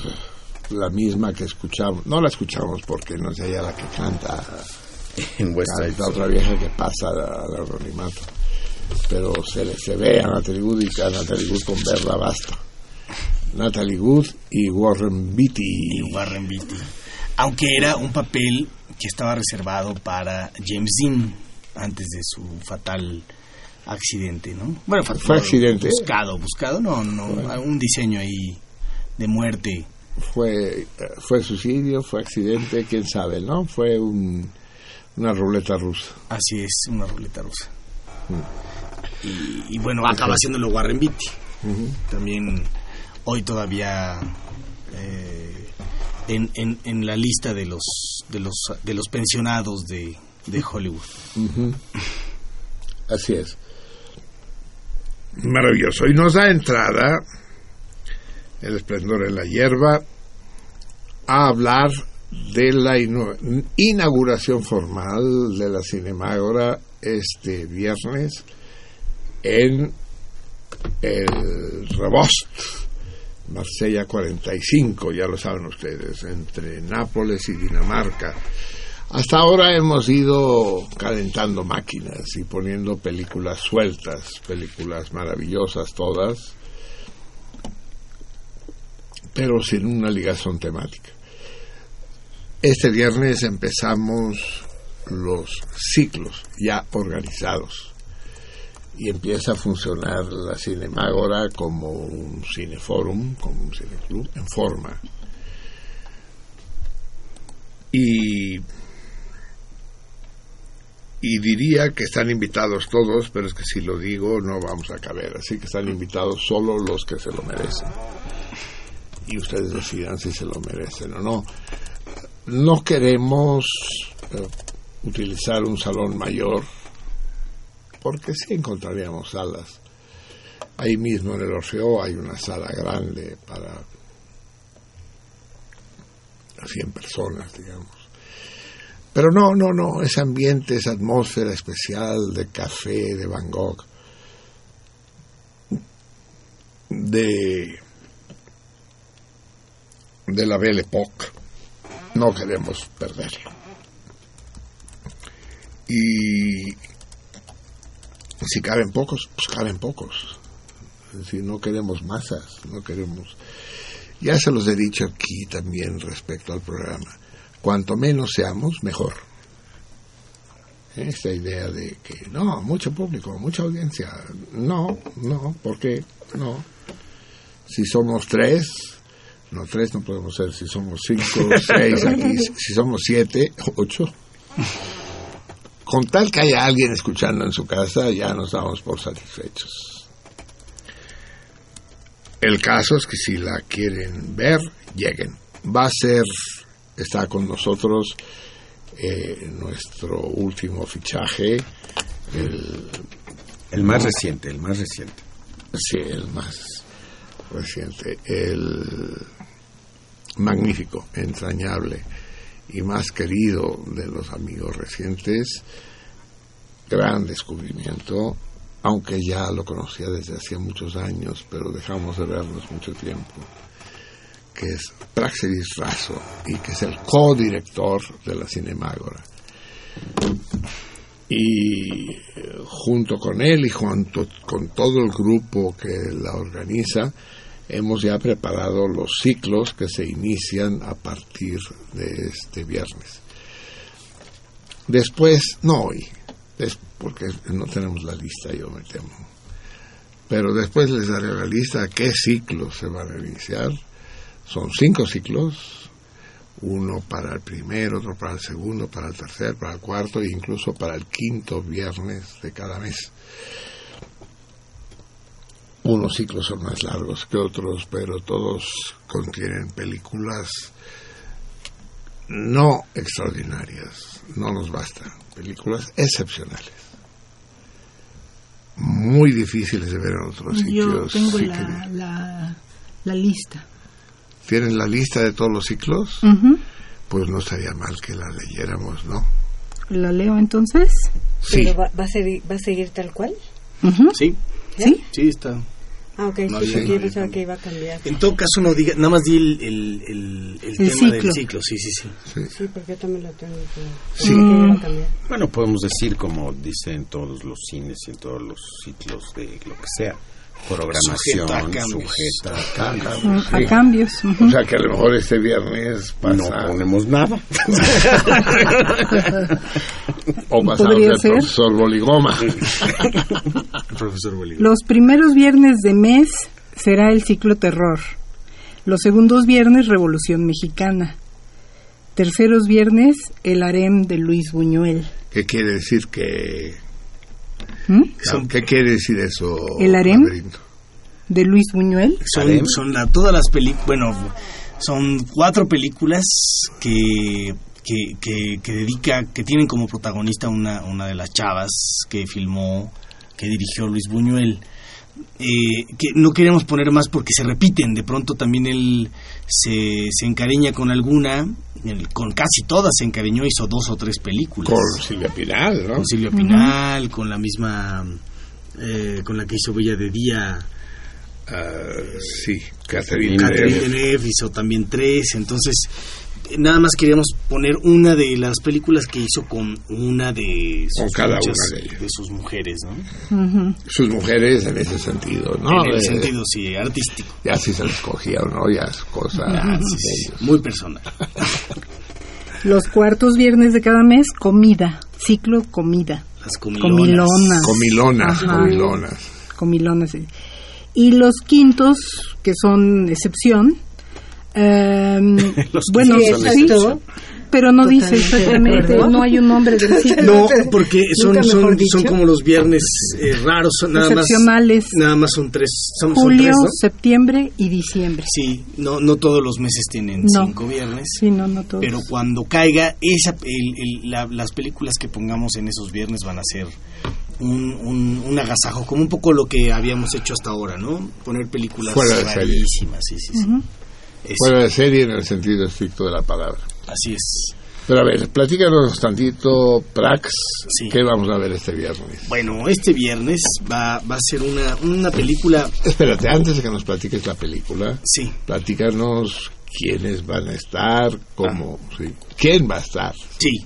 Vamos, contamos con la con la presencia, vamos a contar con la presencia extraordinaria de quien eh, figura como productora de la película, eh, por- simplemente porque es la, la directora de la Filmoteca de la UNAM, que es Guadalupe Ferrer. Nada menos. Nada menos, está emocionada, tanto como el realizador, eh, José Ramón Miquelau Jauregui, de que, de que pasemos la, la película que inaugure sí formalmente la- la- las actividades de la Cinema ahora, pero también que inaugure el ciclo de Revolución Mexicana. Quizá la película más reciente que se ha producido en torno a, a las vistas de la Revolución Mexicana, a los planos de, de la gente, de los camarógrafos de entonces. Que se Porque es un documental, ¿verdad? es un documental.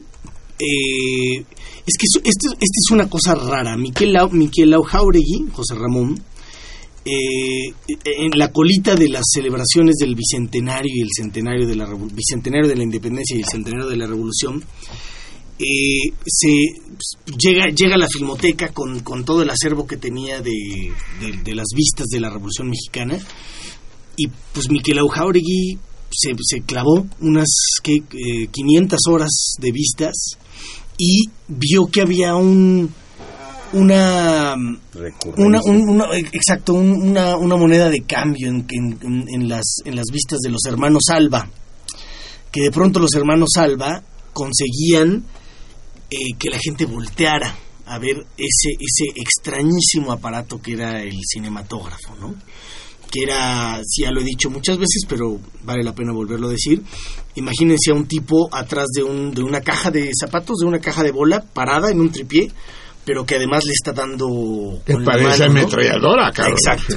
Además en la guerra, ¿no? Sí, que parece tal cual ametralladora y porque además hace ruido cuando graba y hace ruido cuando proyecta. Y tal cual como una ametralladora más sutil. Y entonces la gente, pues no todos estaban habituados al aparato. Y en realidad la gente de la revolución pues nunca había visto ni eso, ¿no? Entonces, cuando veía a estos tipos arriba de los coches, en los toldos, o en alguna esquina de, de del cuadro del- de la perspectiva, eh, pues claro que volteaban a verlos.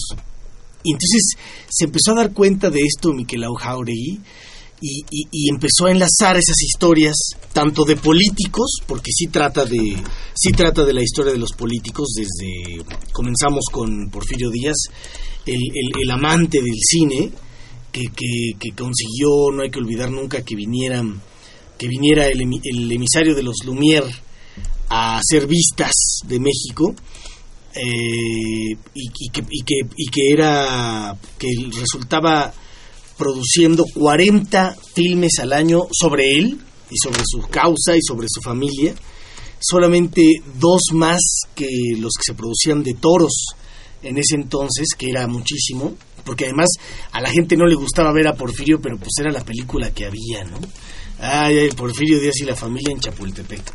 ¿Le gustaba o no le gustaba? No, A él le encantaba, eh, a él le Y a encantaba. la gente, quién sabe, tú. Pues no, no queda, queda más bien, le, se burlaban de él. Queda, que, del testimonio que queda es que la gente que iba a ver las vistas se burlaba de don Porfirio paseándose en caballo y, y entrando a Chapultepec y saliendo del Palacio Nacional, inaugurando una presa.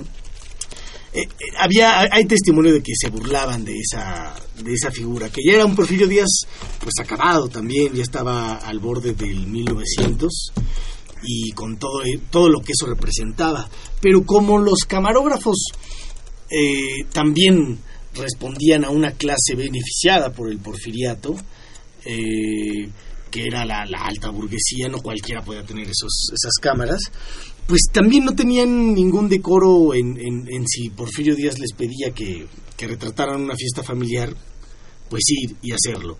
Pero de pronto la, la Revolución Mexicana em- empieza a gestarse y todo se, es, ese, ese gran gusto que se daba Porfirio Díaz de, de satisfacerse y verse en un espejo de retrato en movimiento, se le transforma en un reportaje de la guerra que se hace el que la traía encima, ¿no? Y los hermanos Alba eh, sostuvieron ahí una, una, una serie de, de- documentales que ellos no, ellos no lo llaman, nunca conocieron el término documental, pero nosotros sí, pues una serie de vistas, así tal como se conocían las vistas de la Revolución Mexicana y de Porfirio Díaz, eh, y que tenían esa, es- es- es- esa sensibilidad, como si que si la gente volteaba a ver, se los permitían. No le decían, no, no, no, no, volteate, volteate, que muchos lo hacían. No vea la cámara. No ve acá, no ve la cámara. Sí, sí, sí, voltea para allá, para allá, para allá. Ellos lo permitían y son miradas de extrañeza. A veces miradas desencontradas, a veces vamos a ver allá la mirada de, de- de Emiliano Zapata viendo directamente al cinematógrafo. Y ya, ya veremos de qué se trata esa, mila- esa mirada. O de otro que estaba tan encantado con el cine como Porfirio Díaz, que era Pancho Villa que le, fascinaba, que tenía, que con- se contrata para la Mutual, la, la, la gran cadena productora de los cortos de Charlie Chaplin, para que fueran a, sus batallas a documentarlas. Él era un amante de, de la modernidad, de esa modernidad. Déjame interrumpirte. Hay una anécdota que relata, ya no sé si John Reed o no sé quién, que en la toma de Torreón, una vez instalados en la ciudad con su tropa, le ofrecen ver una función de cine, algo que él ni su gente habían visto nunca. Entonces se amontona en los dorados y la chingada, y ya, eh, un poco como la cinemágora que va a ser el viernes, ahí todos unos sobre otros. Y llega el organizador y dice, general, dice, venga conmigo, ¿no le gustaría ver mejor la película desde aquí? Y los lleva detrás de la pantalla, la pantalla que era una sábana colgada en, en medio de la sala, pues que viera la película al revés, pues. Así es. Así, y puso cuatro o cinco de sus De la tropa. oficiales, de sus sociales, a sentarse ahí. Y ahí empezaron a ver la película. Pero lo que pasó después fue terrible, porque en el momento en que transmiten la entrada a- de, de Carranza a la Ciudad de México, se paran los güeyes del otro lado, Eh. su gente, y sacan las pistolas y puta, puta, puta, sobre Carranza, ¿no? Y, y, y el organizador, todo sacado de onda, llega con Villa y dice, mi general, ¿todo bien? Es, pues la libramos, la libramos, mijo. Pero el caso es que si Zapata llega, eh, hubiera llegado a pie, de aquí no sale nadie vivo.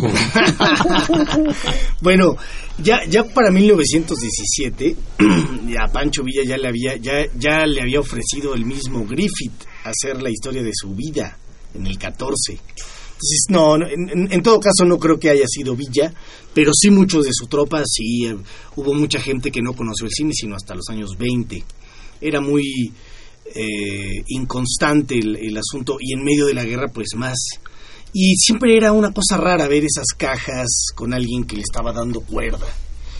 Eh, pero lo que vamos a tener el, el- el viernes, eh, eh, de eso vamos a hablar el viernes y más, y mucho más.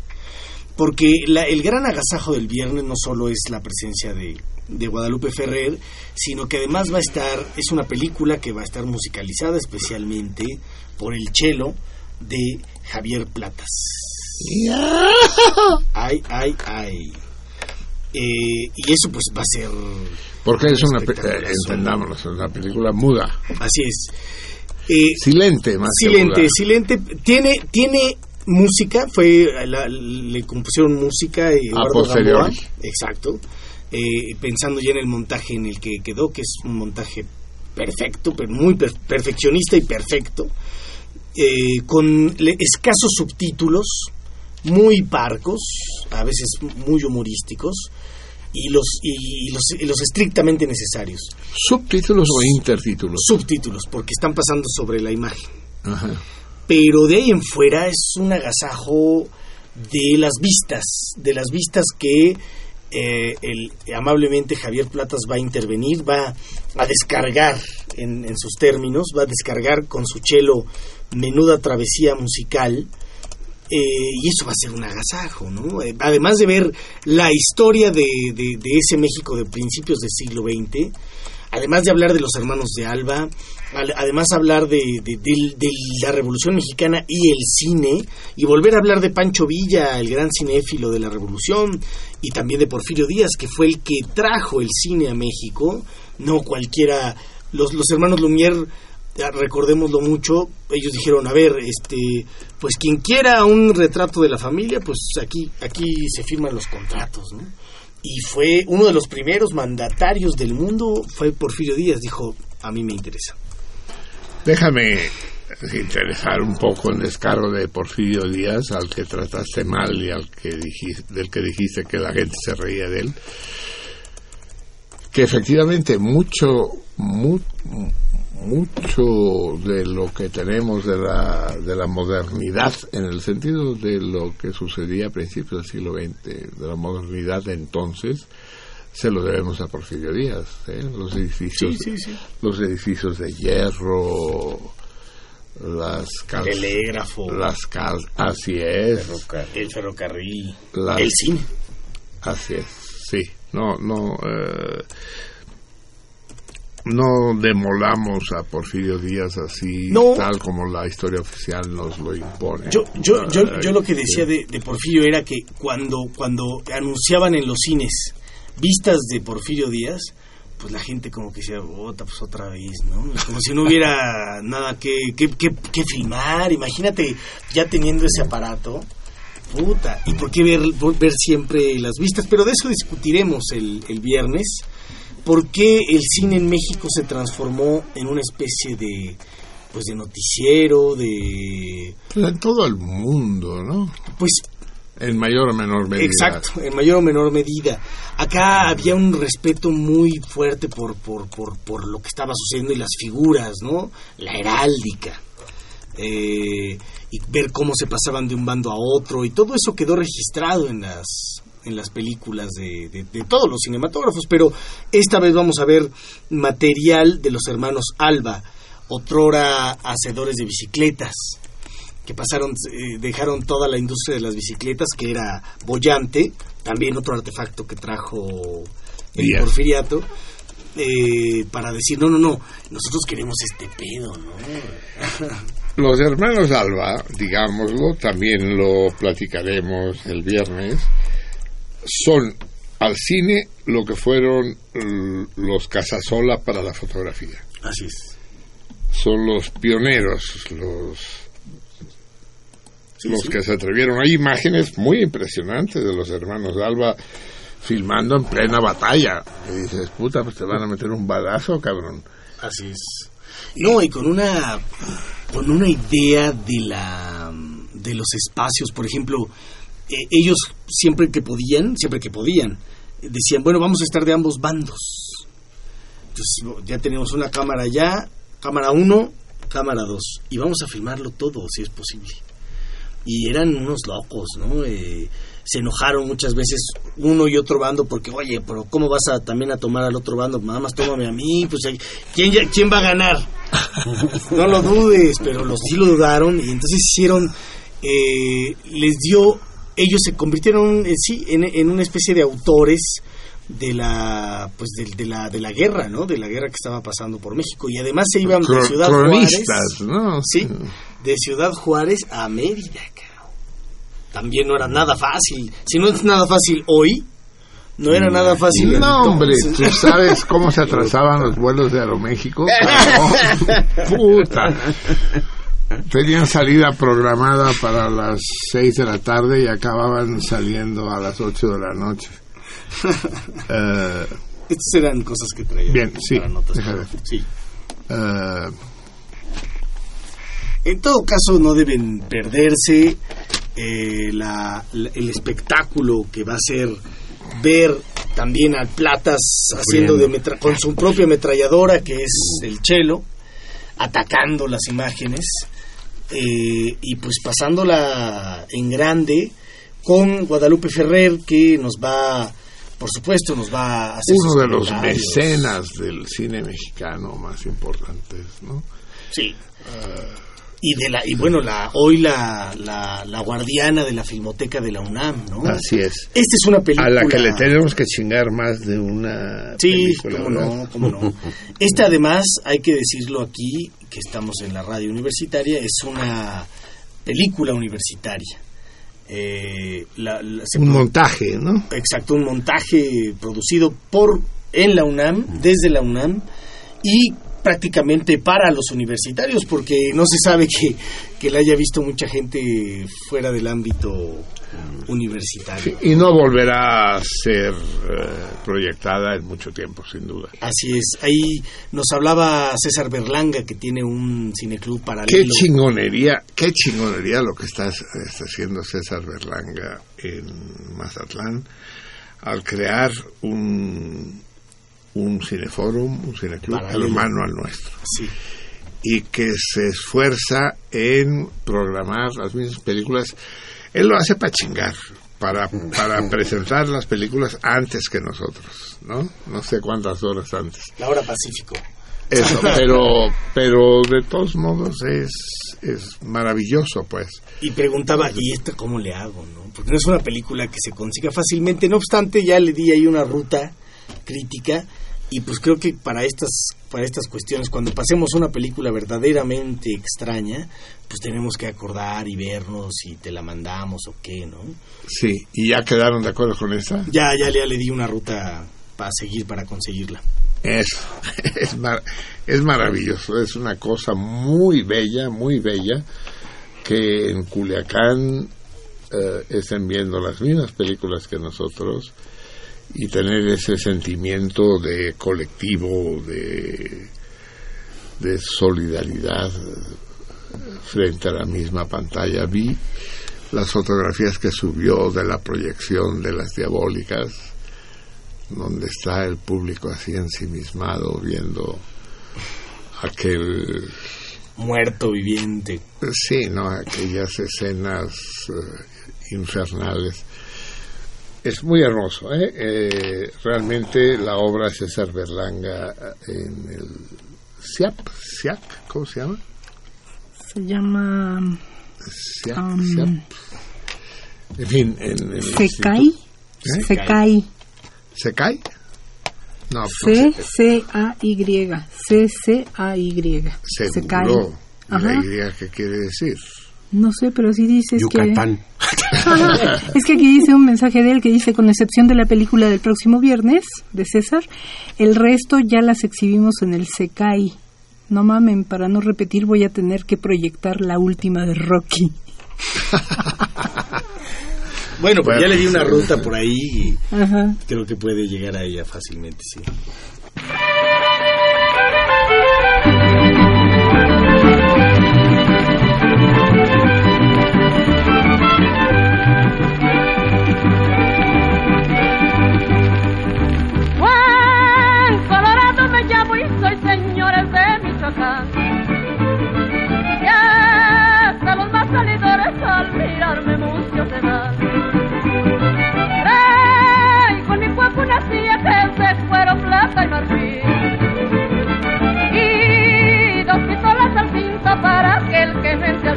Que viva mi tierra Michoacán y despechar anda pa' brindar que Juan Colorado aquí está ya montado en su cuerpo el huracán.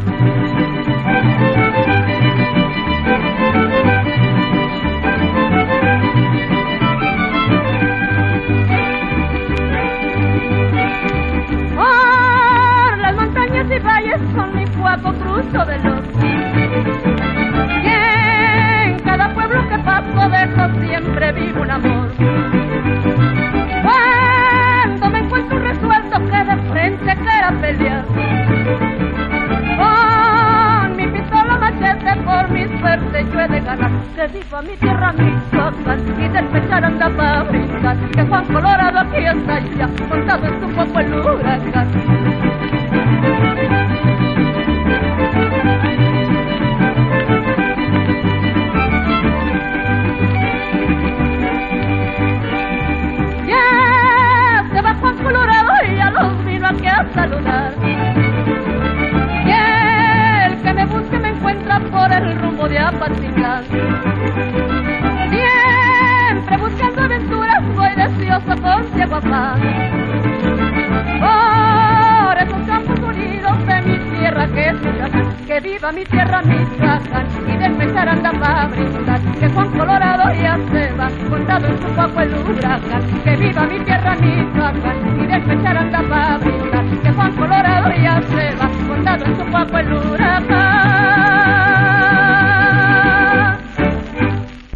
Mañana con 44 minutos, amigos míos, en este 20...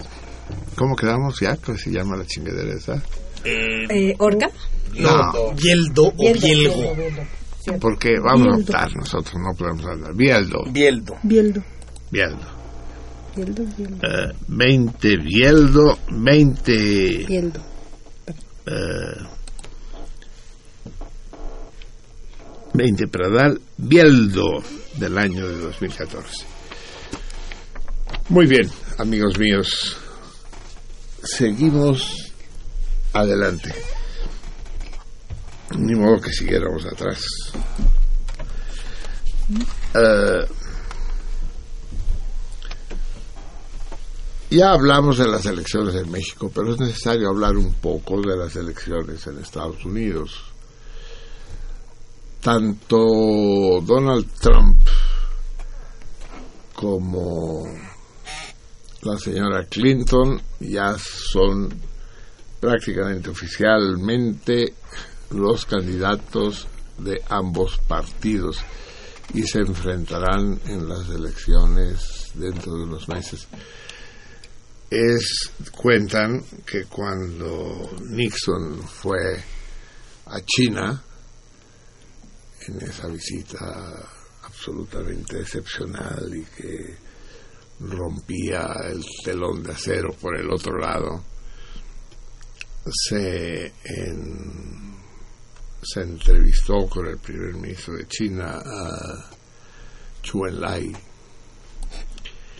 y le dijo, señor primer ministro, para nosotros sería un verdadero placer otorgarles la cláusula de la nación más favorecida. La cláusula de la nación más favorecida quería decir que en los convenios comerciales el pobre tenía derecho a vender más caro y a comprar más barato. Esto es una, una de las facetas de la política gringa con el tercer mundo. Tendríamos mucho gusto en otorgarles la cláusula de la nación más favorecida. Sin embargo, lo que nos preocupa, lo que preocupa al pueblo de Estados Unidos y al Congreso de Estados Unidos, es que en China no hay democracia. Y eso dificulta las concesiones que nosotros podamos hacerles. Y Chuen Lai le dijo, ¿democracia cómo? Sí, ¿qué quiere que le diga? Que, que por ejemplo, que, que, que hubiera más partidos que, que se enfrentaran. Y le responde Chuen Lai, dos es suficiente. Claro. Y es que efectivamente la democracia gringa es muy especial, ¿no? Tú son dos partidos, ¿no? Que se parten la madre ahí de alguna manera. Y, y tal como estaba cantado, eh, la final será entre la señora Clinton y el señor Trump. Es, es muy evidente, o sea, ponen chingos de candidatos eh, paja, paja. Así como vas, como vas al, a comprar flores y te dicen, le pongo, ¿cómo le dicen? ¿Un pilón? No, no, no, cuando le ponen mata verde de esas, sí. Las que nada más adornan. Nube. Nube, nube, nube, eso. Le pongo nube, y dice, póngale. Y entonces sí, las elecciones, a las elecciones gringas les ponen siempre nube pero de hecho la elección desde el principio estaba cantada, ¿no? Estaban los tres. Sanders, el enloquecido de izquierda, 68ista, Judío. judío además, puta. Ah, y por otro lado, Trump, el enloquecido de derecha, de vamos a crear campos de refugiados para los mexicanos y hornos crematorios. Y en, en medio de los dos, Blancanieves y los dos enanos. Y tú dices, ay no mames, esto no suena, no suena bien, no suena convincente, suena cuento para niños, ¿no? Y el guion se cumple al pie de la letra. Efectivamente, Sanders ya se fue a la verga, los rivales, entre comillas, de Trump ya se fueron al, al mismo órgano eréctil y quedan la señora Clinton, la cornuda, con- contra Trump. Y Trump, yo no, yo, yo no sé, por ahí andan hablando del pez payaso. Es el candidato payaso, ¿no? Eh, diciendo enormidades absolutamente inaceptables y que atraen el, el apoyo de una parte importante de los de los gringos delirantes, porque hay muchos gringos delirantes, sin duda. Tal como dicen recientemente, Clinton lleva ¿qué? 48% de los de las preferencias y Trump el 45. Y entonces asustan con el petate del muerto, ¿no? Va a ganar va a ganar Trump, van a ganar Trump, van a construir una pinche valla de 10 metros de altura y la. Lo cual para mí no estaría mal. Si Trump pudiera cumplir sus promesas, sería una bendición para México. Esa valla que impidiera el tránsito entre México y Estados Unidos ser- sería para nosotros la salvación. Cuanto más lejos estemos de Estados Unidos, mejor. Lejos, geográfic- lejos geográficamente. Lejos geográficamente no es posible, a menos que se invente un sistema para separar los continentes. Pero si se alza una pinche valla impasable, ni con los túneles del Chapo, ni con drones, ni- es como si estuviera lejos, como si no estuviera ahí. Eso quiere decir que ya no pasaría droga de México a Estados Unidos, o que sería muy difícil pasarla por barco y la chingada, pero podemos poner la valla dentro del mar también. Y de Estados Unidos a México ya no pueden llegar armas. Tendríamos que ir a comprar armas a Checoslovaquia. Y eso sería una liviane, puta. Las tres cuartas partes de los problemas de nuestro país se verían resueltos. Claro que eso supondría que los ilegales en Estados Unidos tendrían que regresar y que esos ilegales ya no aportarían remesas, que hoy por hoy es la principal fuente de ingresos de divisas en nuestro país. Y además que esos ilegales tendrían que vivir de algo. Y ese algo, pues, o es la delincuencia o son los vendedores ambulantes en las esquinas, ¿no? Los vendedores de hamburguesas y hot dogs, cada vez hay más. Antes eran tacos y eran enchiladas, ¿no? Ahora son hamburguesas y hot dogs. Hasta ahí llegan. ¿Qué haríamos con esos 6 millones de güeyes que te llegan? Y dices, puta, ¿qué hago con ellos? Y además llegarían un madral de guatemaltecos, salvadoreños, hondureños, que tampoco, tam- también tendrías que correr y levantar otra valla entre Guatemala y México, ¿no? Si no fuera por eso, la idea de Trump me parece magnífica y yo sería el primero en apoyarla. Pero es una mamada, es una jalada que es irrealizable. Y él sabe que es irrealizable y sin, sin embargo la mantiene porque es una forma de propaganda, de publicidad, pues, porque es un hombre de negocios. Así que la futura presidente, de, presidente dije, futura presidente, en este programa se habla bien, me lleva la chingada. La futura presidente de los Estados Unidos será eh, Mrs. Clinton. Eh, primero porque está de moda que las esposas de los presidentes sean presidentes.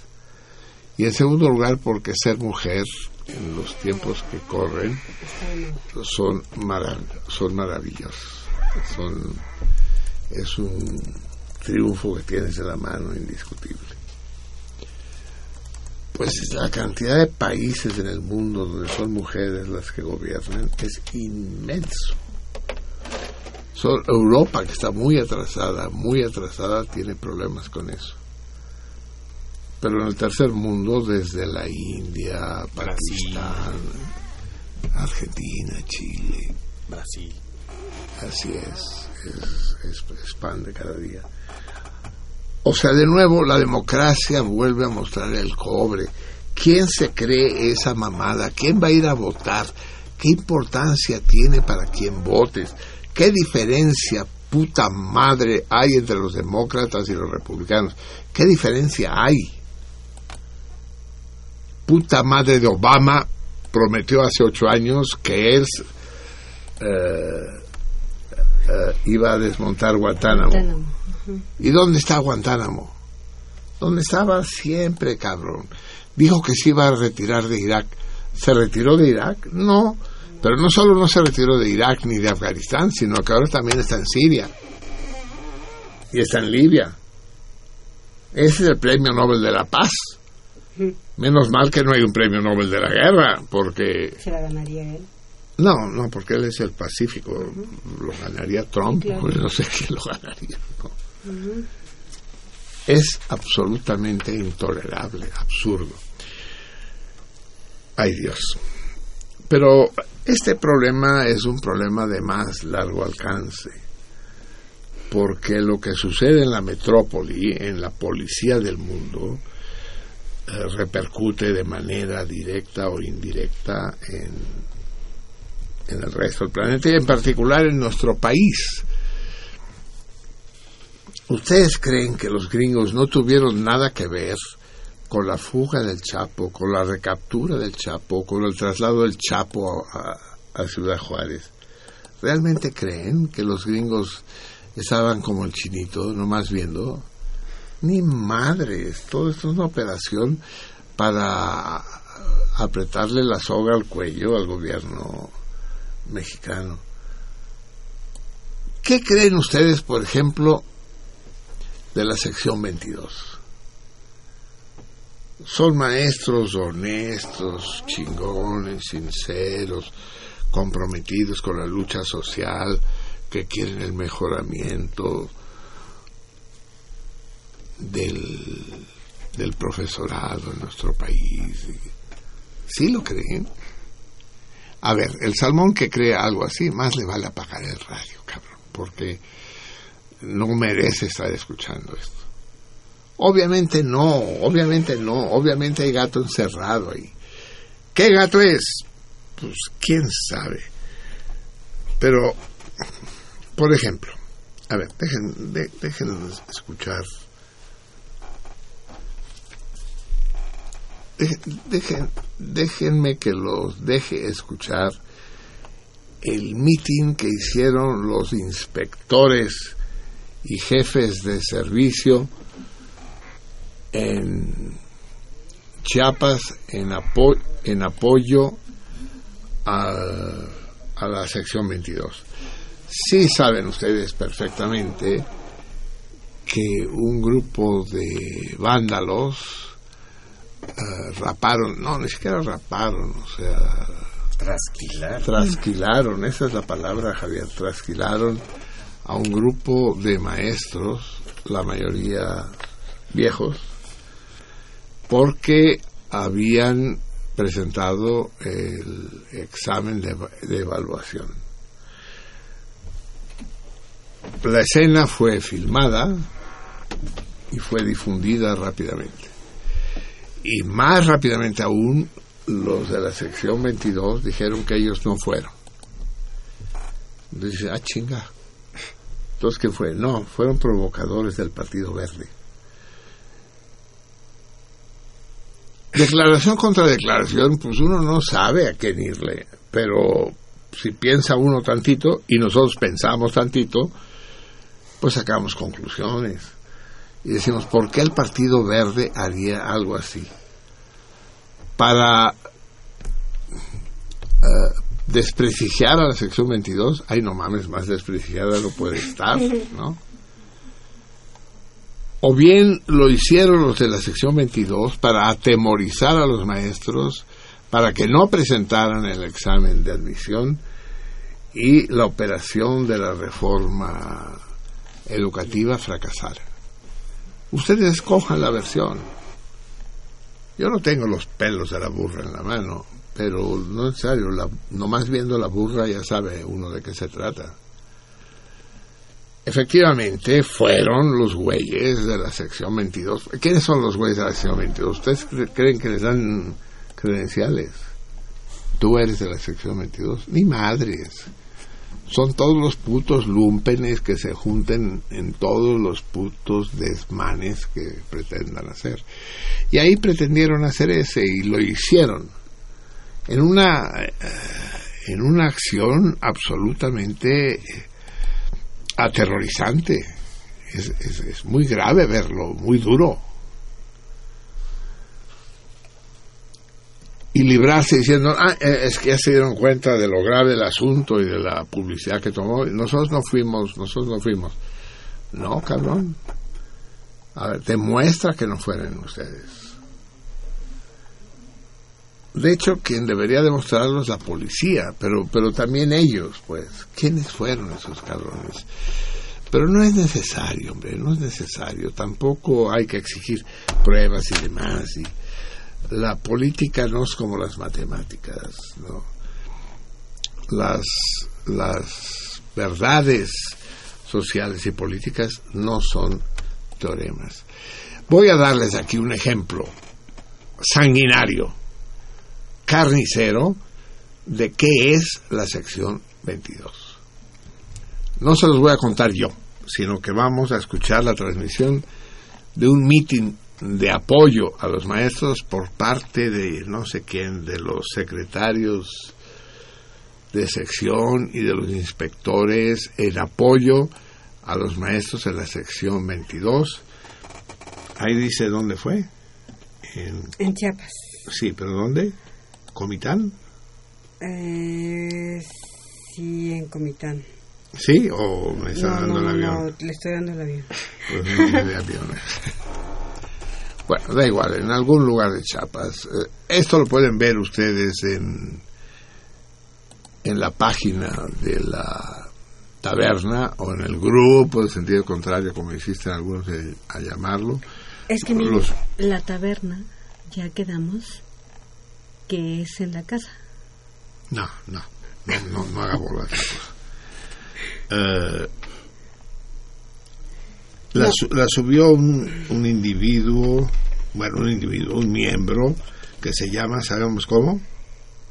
José Luis Pavel Vara Escobar. A ver, no se entendió mi vida. José Luis Pavel Guevara. Pa- a ver, mi vida. Pavel Guevara, ajá, así es. Pavel Guevara, a ver. Pavel Guevara, es que va, va, va todo junto. Pavel Guevara.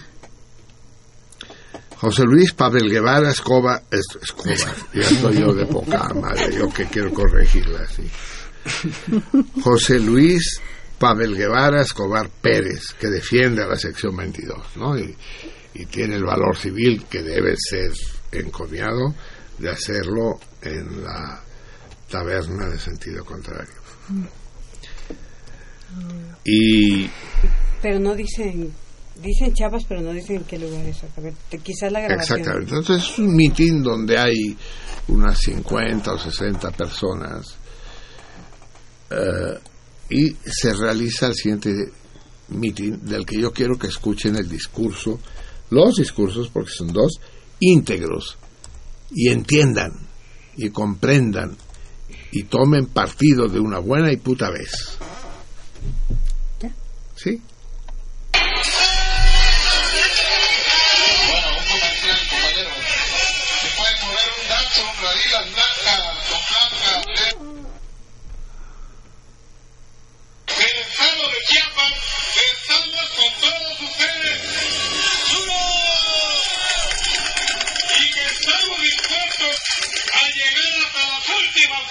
En esta lucha justa que tienen los maestros y las organizaciones sociales en defensa de la educación pública.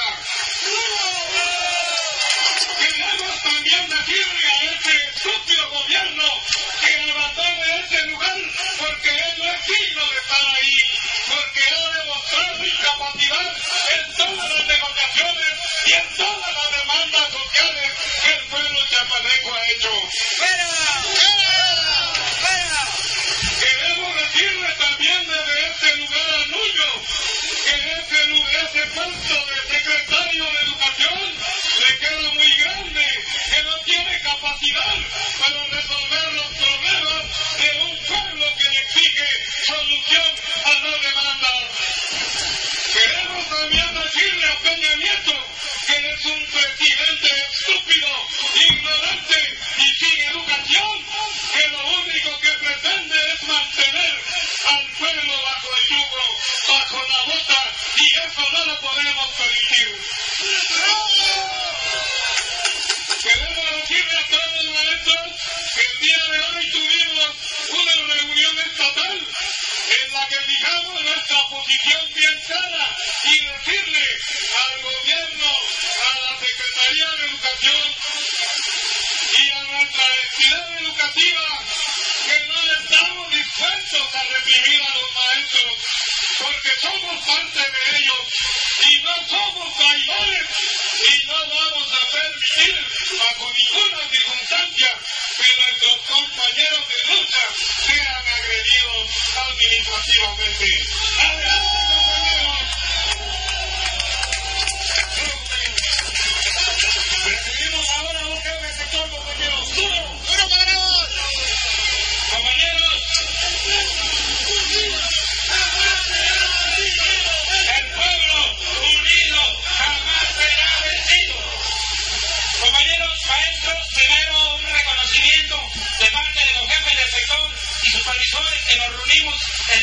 La sección 7.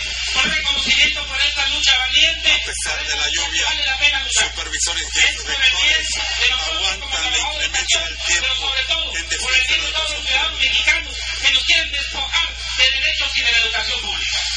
La educación de calidad nunca le ha importado al gobierno. Al gobierno, entre más ignorancia haya en la gente, mejor para él. Los que queremos la educación de calidad somos nosotros los maestros, nosotros los supervisores, nosotros los jefes de sector. Y por lo tanto, agradecemos todo el respaldo de los padres de familia, de las organizaciones sociales y de todos los ciudadanos. Y nos comprometemos, tenemos que comprometernos con la sociedad a que regresando este movimiento vamos a redoblar esfuerzos para demostrar que la calidad de la educación es algo que nos compete a nosotros y siempre lo hemos hecho y lo vamos a seguir haciendo. Quiero hacer un llamado al gobierno de sus tres niveles a que atiendan esta petición de diálogo con el gobierno, con el, con el magisterio y con el pueblo de México. Basta de represión. Fuera las fuerzas federales que están en el, en el estado de Chiapas. ¡Fuera! Chiapas, Chiapas no es cuartel. ¡Fuera ejército de él! ¡Chiapas, Chiapas no es cuartel! ¡Fuera ejército de él! Compañeros, en la medida de sus posibilidades, los jefes del sector y los supervisores escolares, vamos a hacer lo posible para seguir insistiendo con nuestras eh, llamadas autoridades educativas a que dejen de criminal- criminalizar esta protesta y que dejen de, tratar de sancionar. Esta es una lucha justa. Tenemos derecho a manifestarnos y a inconformarnos cuando una ley es injusta. Y es el caso. Esta ley es injusta para todo el pueblo de México y estamos en nuestro derecho de manifestarnos. Sigamos adelante, compañeros. Aún con la lluvia, esta lucha no debe frenarse. Apoyo sí se ve, ese apoyo sí se ve. Agradecemos infinitamente a nuestros supervisores y jefes de sectores y pues ya vayamos buscando dónde protegernos de la lluvia, compañeros. Lo que sí queremos decir, compañeros, en la historia educación pública en México, solo tres grandes hombres han ocupado la Secretaría de Educación Pública y son Justo Sierra y Emma Concelos y es Torres. Que hoy un pendejo lo ocupe, no tiene madre y vamos a defender, compañeros, hasta las últimas consecuencias del carácter público de la educación. ¡Duro, compañeros!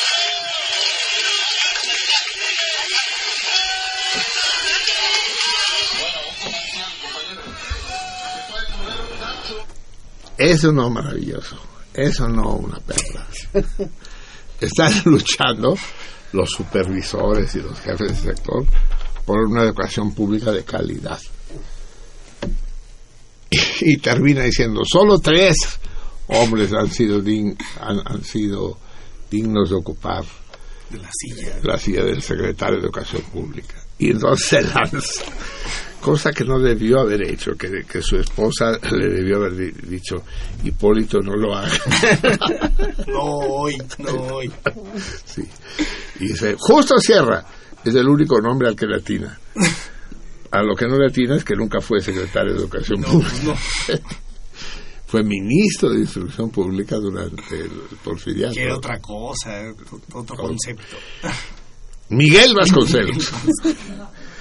que no sé exactamente quién es. lo- Creo que hay un hermano de José Vasconcelos. Sí, que se llama Miguel. Vasconcelos, exacto. Pero, Pero no es. pero, pero pues no.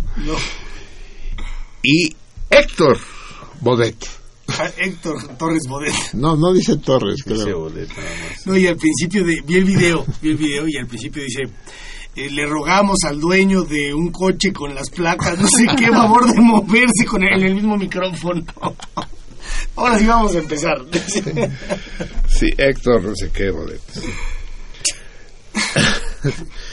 No solo se, se lleva por el camino a personajes como González Avelar, Agustín Yáñez y otras personalidades de gran nivel que han ocupado la Secretaría de Educación Pública, sino que se inventan los secretarios de Educación Pública. Miguel y Héctor. ya, ya, es, es que es increíble. hombre. Quien, quien, quien no quiera ver, pero esto además lo sube este amigo, ¿cómo se llama mi vida? César Guevara, ¿qué? No. Escobar. También es el único, es el, la único que José le tiramos. Luis Pavel Guevara Escobar Pérez. Eh, Él sube esto defendiendo a la sección 22 y diciendo que lo de la trasquilada de los maestros es una acción del Partido Verde. Y para defenderlo y para defender la educación de calidad se avientan este pinche numerito. Y al margen de todas las andeses que dicen, ¿no? Se avienta al final este...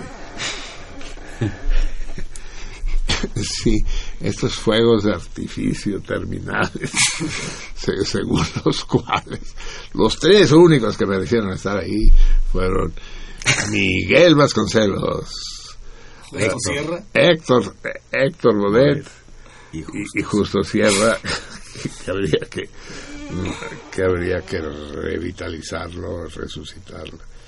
Es alucinante. A veces es fácil que le tomen a uno el pelo, pero a veces no es tan fácil. Y esto es una tomadura de pelo más que evidente, más que decir, ay cabrón, acércate tantito, vas y chingas a tu puta y pendeja madre, cabrón. ¿Por qué me has tomado, güey? O sea, trabaja un poco y, y invéntate los mitos un poco mejor. Híjole, amigos, se nos está echando el tiempo encima, de manera que no tenemos tiempo de escuchar música y vamos directamente a la lectura del día de hoy. Mimi, prepare a ti. Eh, vamos a escuchar algunos aforismos de este eh, eh, personaje alucinante que fue Max Jacob, un pre-surrealista, simbolista, diría yo, muy amigo de Apollinaire y de Picasso, y que es el que le, abre la puerta después a los surrealistas propiamente dichos. Max Jacob tiene una obra extensa y difícilmente aprehensible, pero hoy le pido a Javier que nos lea algunos, del, un poco al azar, como hacemos normalmente, para leer algunos de sus aforismos de El cubilete de dados, que es una mala traducción al español, sin duda, al menos al español de México, porque si se dice el cubilete, ya sabemos que es de dados, ni modo que sea el cubilete de maíz, ¿no? Lo vamos a escuchar con la música de el el único compositor modernista de la primera mitad de la primer cuarto de siglo de la música francesa de los seis no si los rusos eran cinco los franceses fueron seis. Y que no que me decía Javier Platas hace años que es considerado el único compositor surrealista que es Eric Satie y su música embriagante vamos a escuchar uh, uh, las, nox, las nocianas, las que nos alcance pues para leer, porque ya son dos y cuarto de la mañana de este día, ¿cómo? Eh, Nadie sabe qué día estamos, cabrón. Bieldo. Bieldo. Bieldo. Ese día Bieldo. Pradal. 20, 20. 20 Pradal. 20 Pradal, Bieldo. Bieldo. No se hagan bolas que saberlo decir les puede salvar la vida alguna vez. ¡Abajo ese Bieldo! No, pues, si dice abajo ese... se chinga. Ese tenedorzote. Escuchemos pues a Max Jacob eh, bajo el frente al telón de fondo de Nick Satie.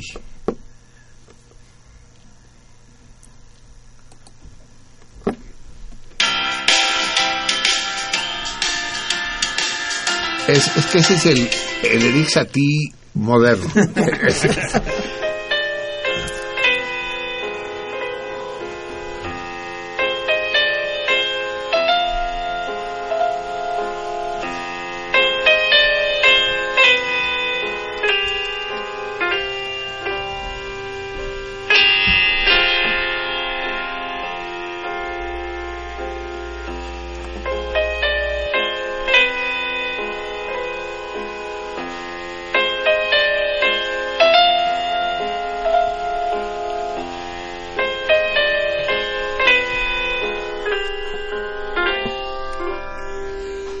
me declaro mundial, ovíparo, jirafa, sitibundo, sinófobo y hemisférico.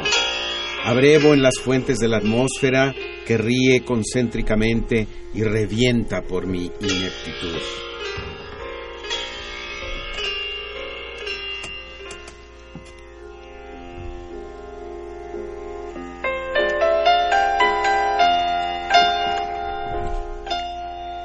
Sus brazos blancos llegaron a ser todo mi horizonte. Un incendio es una rosa sobre la cola desplegada de un pavo real.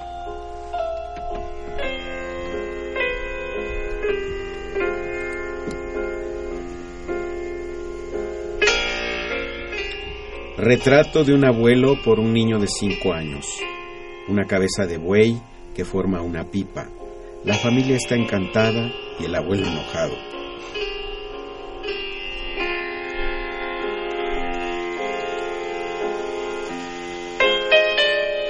Un caballo se ha escapado de las cuadras del instituto. El potro se detiene cerca del puente. Napoleón I corre detrás. En la ayuda de cámara, un mariscal, si queréis, alcanza al emperador que ha olvidado la capa y su botella de Roma o de rom.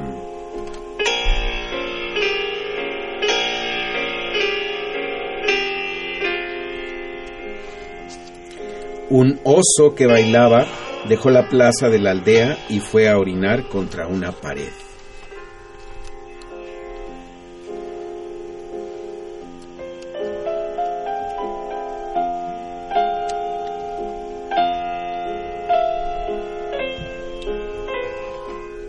Sucede que cuando tú roncas, el mundo material despierta al otro.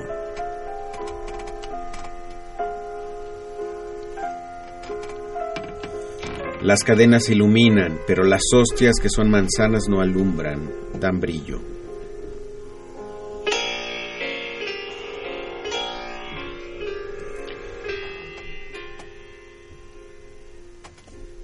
El pájaro zurdo y corcovado llamado morgué hace su nido con espigas de trigo y lo adorna con capuchinos para afianzarlo.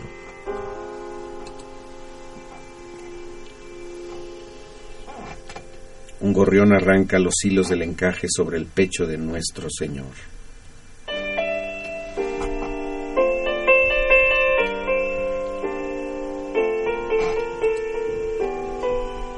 El niño, el niño, el elefante, la rana y la manzana caída.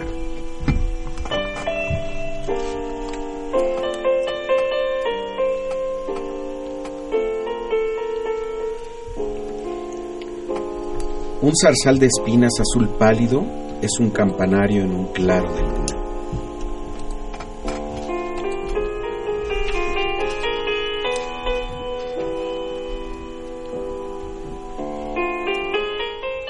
El tornillo, lo que se gira en torno a la espiral, lo que se expresa en la punta, el vicio.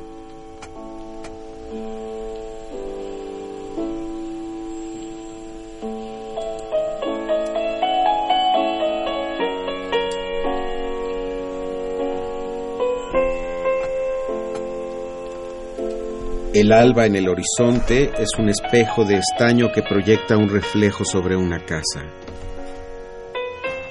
¿Todavía creen ellos que se tienen trufas en el corazón?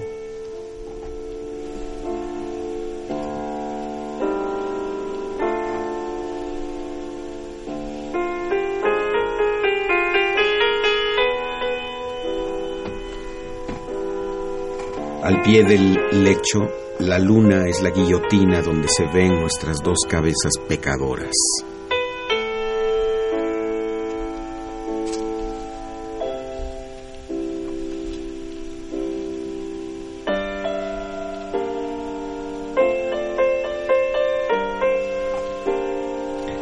El horizonte hierve, sol, coge todas esas hamacas rosadas y blancas. No tendrás la mía, es de ámbar y está recamada de azabache, por este lado al menos. Título, descripción de una avenida. Muro de ladrillos, biblioteca.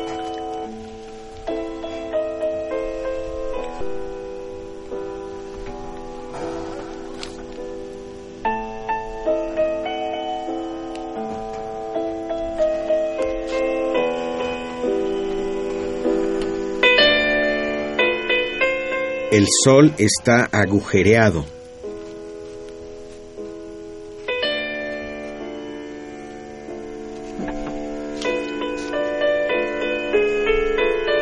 He encontrado a mi antiguo profesor de retórica con una mujer. Solo he visto su cabeza comiendo pasteles en el chocolate obligado y con la cara fastidiosa del aburrimiento. Ah, el desquite de la humanidad sobre las humanidades. Pero me he abstenido de reír en venganza. Este es el desquite de las humanidades sobre la humanidad.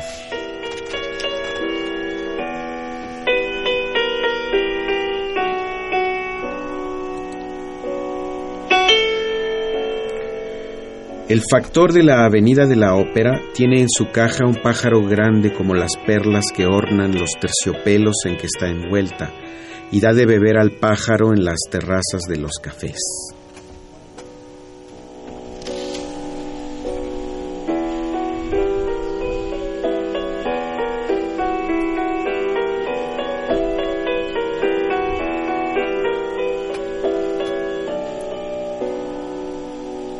Sobre el canal se anuncia el Salvador merced al agua ingerida y a la altura del barco. Lo demás es solo un poco de verdura sobre la gloria.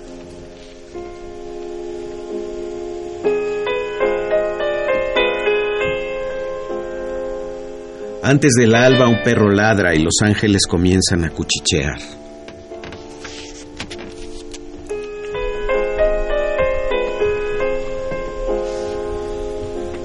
Lienzo de cielo azul, un poco de humo como un plumón de un cisne, los ángeles que viajan.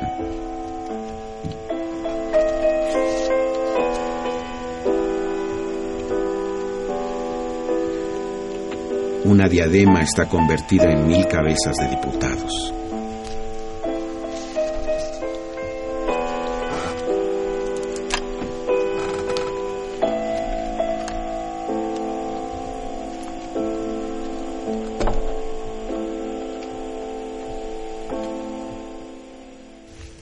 Max Jacob,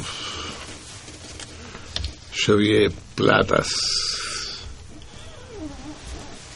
Eric Satie. Qué alucine, ¿no? Sí. Qué, qué textos, qué inteligencia cortante como un bisturí. Magnífico, amigos, pero es tarde o es temprano. ¿Qué es? ¿Tarde o temprano? Tarde que temprano. Tarde que temprano. Son las 2 de la mañana con 25 minutos. Vamos a proceder, pues. Primero quiero pedirles perdón porque hay varios sorteos pendientes y que no hemos sabido resolver. La organización no es lo nuestro, pero lo haremos. Hay respuestas acertadas que no hemos sorteado, como las de las calles de los lagos, del lago Silverio en la colonia Anáhuac, o del himno danzante. Pero déjenme, déjennos organizarlo y los haremos, no lo olvidamos. Simplemente es cosa de que nos organicemos. Sí, ya les conté el chiste, ¿no? Organiza. De la oficina que deciden hacer una orgía. Pero se los cuento de nuevo, chica. A ver, compañeros, vamos a hacer una orgía este viernes. Dice, ¿una, ¿qué eso qué es? Pues una orgía, cabrón, donde nos juntamos, chupamos, cogemos y... Ah, chinga. ¿Y cómo? ¿Quién con quién? Pues, ahí se ve, cabrón, es orgía. Bueno, ya se juntan para hacer, para hacer la orgía. Y empiezan a, plati- a platicar y nadie se atreve a empezar. Y uno le agarra la manita a la otra y la otra la quita y luego se la da y poco a poco se va armando y se van fajando y demás. Y en un momento todavía empieza el de braille y alguien apaga la luz y se empiezan a oír sillas que caen y gemidos y "Ay, no, no, no, no, no, por ahí no, por ahí no, por ahí no. Y, de repente un güey prende la luz de pie, despeinado así, dice, organicémonos, compañeros, or- organicémonos. Dice, chinga tu madre, hombre, apaga la luz y... crack, pum. Ah, ah. Y otra se para el güey y vuelve a encender la luz. Organicémonos, compas, de una vez organicémonos. Cállate, pendejo, hombre, no chingues. Pum, la pelota apaga la luz.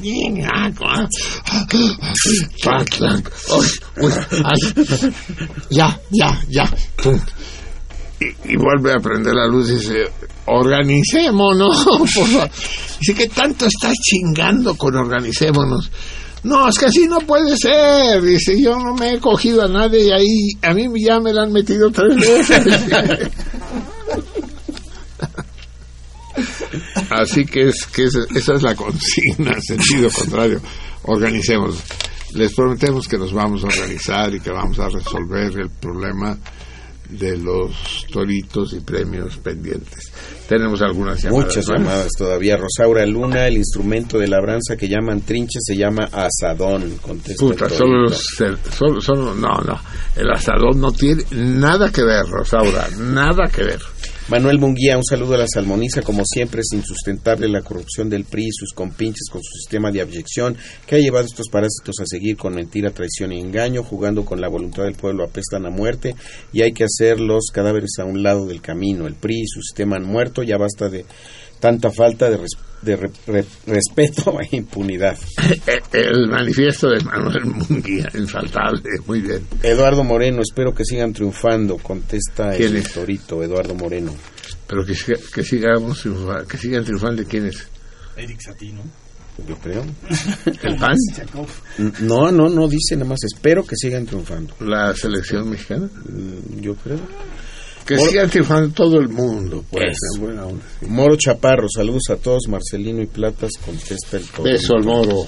Lilia, Beso al moro. Lilia Peña, Mary Travers, murió el 17 de septiembre de 2009 a los 72 años, víctima de leucemia. Sí, ya nos lo habían dicho, sí, sí murió la Mary. Se quedaron huérfanos Peter y Paul. Raúl Bolaños, el actor es Warren Beatty y ella Natalie Woods.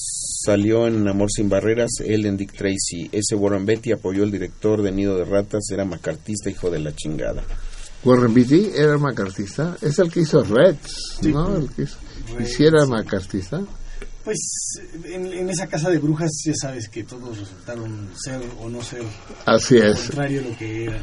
así es. Pero Elia Kazan sí fue famoso, ¿no? Por- No, Elia Kazan fue célebre, Así sí. es, por ese, por ese periodo. Por nido de ratas, pues. Es. Él es el macartista. sí. Lourdes Cárdenas, el actor es Warren Beatty, hermano de Shirley MacLaine. Ay, la Shirley MacLaine, adorable, chinga su madre. Martín Catalán, Bielgo y Bieldo son lo mismo, instrumentos de cuatro dientes. Se ocupa en la agricultura, el otro es como máquina acuática. Me da gusto escuchar que se reporta Paloma Cortés, saludos a ella. ¿Cuál máquina acuática tú? Pues eso dice, el otro es como máquina acuática, el Bieldo. Lo habrá Oh, confundido bueno, con quién sabe. buzo, no sé. Sí. Bien. En Twitter, Miri, Eh, nos escribe Alfonso de Alba Arcos. Marcelino, con todo respeto, ¿qué pasó? puta, ya cuando empiezan con eso quiere decir que te, que te van a faltar el respeto. Eh, pregunta, ¿qué pasó con Boris Vian? Primero nos enamoras y luego nos dejas como pinches novias de pueblo. Vamos a poner a Boris Vian, es que quiero traducirlo bien, sí. Ok, César Berlanga. Marcelino, pregunta, ¿Culiacán? No mames, el Cineclub Animalitos del Yugo es puro Mazatlán. Dije Culiacán. Eh, son las viejas nostalgias, César. No te, no te sientas, cabrón. Yo sé, Mazatlán es Mazatlán. O sea, huevo. Animalitos del yugo. Eh, Francisco Castilla dice, Trump nos anda convenciendo, de cierta manera. Mark All Star, pues a mí no se me haría raro que si hayan sido los de la CENTE, que, que hayan sido los de la CENTE quienes raparon a las maestras ya que siempre han gozado de un inmunidad. Pues sí, no, no solo no es raro, sino que es más que posible. Y bueno, Francisco Castilla nos envía una imagen de algunas calaveras. ¿Pero qué dice? Pues en realidad son imágenes y dice man, woman, black man, white man. ¿Sin comentarios? man. No solamente la imagen. ¿Y la última que dice? ah, Trump follower. Sí, un seguidor de Trump. Ajá. Una especie Y de exactamente, eh, pitecantropus, sí. Es correcto. Y esto. Allá en Facebook, En Facebook, eh, Juanma Vega dice, buenas noches, saludos cordiales y qué gusto interactuar con ustedes. Kakiko Cucafate dice, aparte de las palomitas, la señora que está aferrada a que ponga cine francés en la Cinemágora, también como que molesta, al menos a mí. ¿Qué será la que quiere cine francés? Pero una Ah. señora, ¿sí? Sí, sí, sí, sí, sí, señora, ya sabemos quién es. Sí. Ajá. Una, una de tus grandes seguidoras. Por otro lado. Walter Arias dice, tuve un arranque tipo argentino y dije, quiero ver cómo se ve la página sin mí, pero volví pronto. Osiris, ajá, Osiris sugería un moderador para evitar las peleas en la taberna, pero es difícil estar al pendiente de todas las publicaciones. Por lo tanto, la página sigue como siempre. ¿Cuándo es el aniversario del programa? Saludos para el equipo Salmónide. El gran Walter, no sabes la alegría que es tenerte ahí. Es que no, no sería lo mismo, ni el programa ni la página sin Walter Arias, uno, uno de los pilares. Eh, a ver, un calendario, pues el último martes de este mes, eh, no sé cuándo es, Ahorita le decimos. Es el 28, martes 28 de junio. es el martes último. 28, Ujú. ya quedamos, mart- dentro de tres semanas justas. Eh, Lucía Villarreal dice, quiero regresar a la Martina porque además de la comida, el trato que se recibe es amabilísimo. Luis es un gran chef y un magnífico anfitrión. No dejen de visitarlo. Besos a Marcelino y a Javier. Saludos a todo el equipo. Muy bien, Lucía, vamos a ver si ganas el torito esta vez. Moro Chaparro dice, bravo Marcelino, me revienta que digan presidenta. Eso es inadmisible. Presidente es la persona que preside, hombre o mujer. Lo correcto es la presidente. Saludos a todos, gracias por el programa. Tú sí sabes, mi moro. Y eh, Francisco Javier Castilla publica la misma foto que publicó en, en Twitter. Eh, pues es cosa de verla, ¿no? Con el pitecantropus. Está muy... Ajá.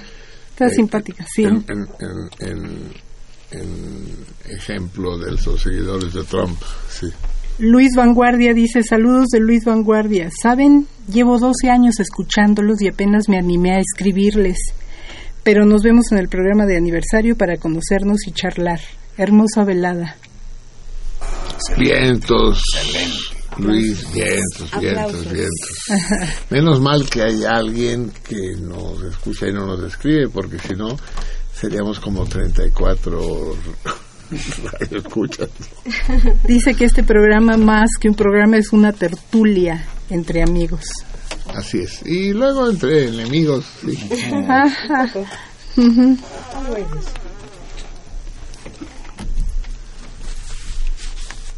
Sigue.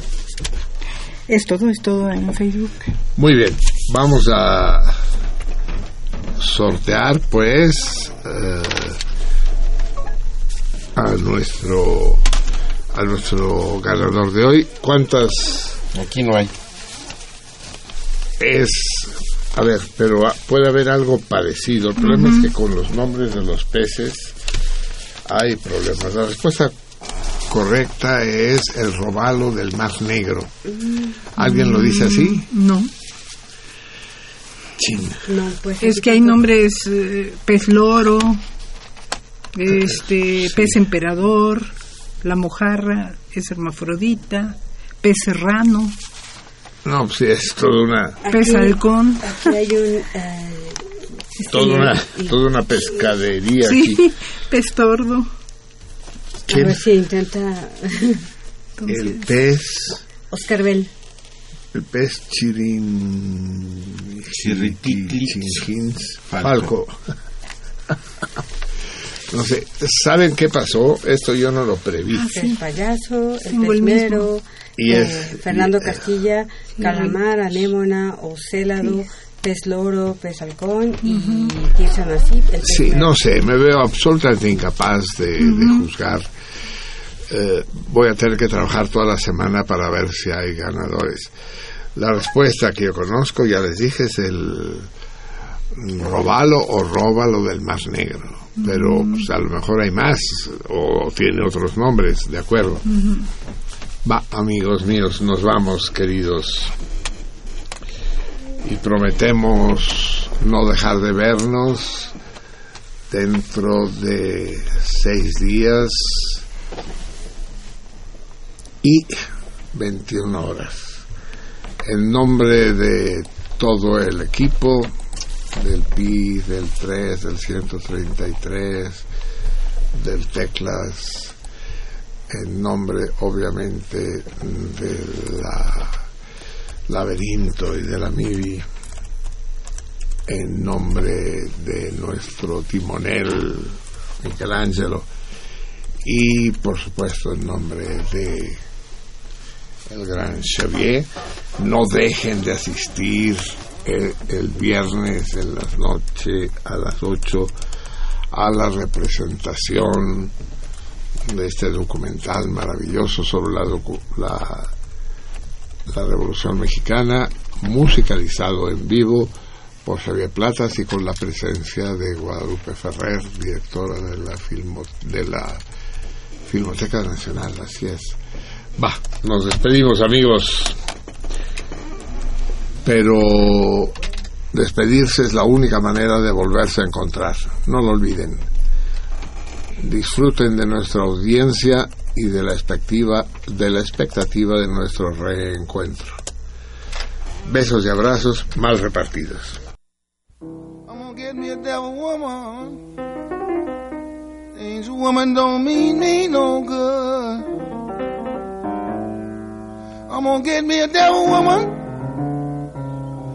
Woman don't mean me no good.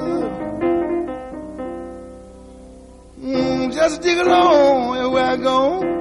Get me that woman to get me some dough.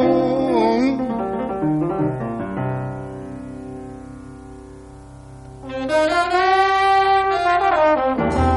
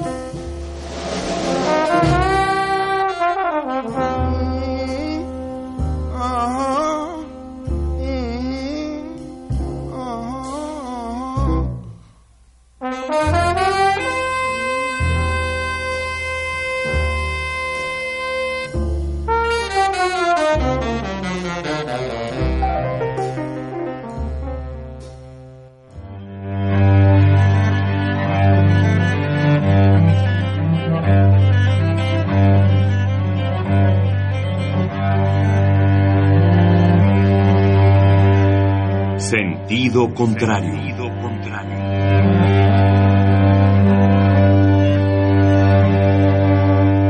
El Museo Universitario del Chopo presenta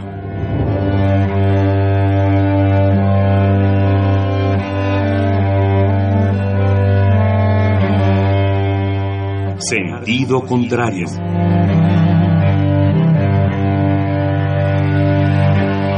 Una emisión de Marcelino Perellón. Producida para Radio UNAM, con la participación de Javier Platas.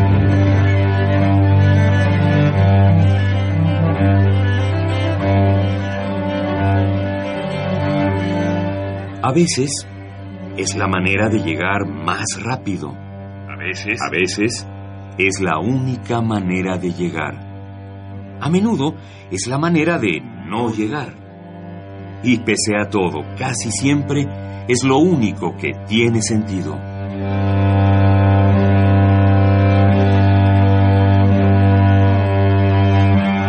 Sentido contrario. sentido contrario.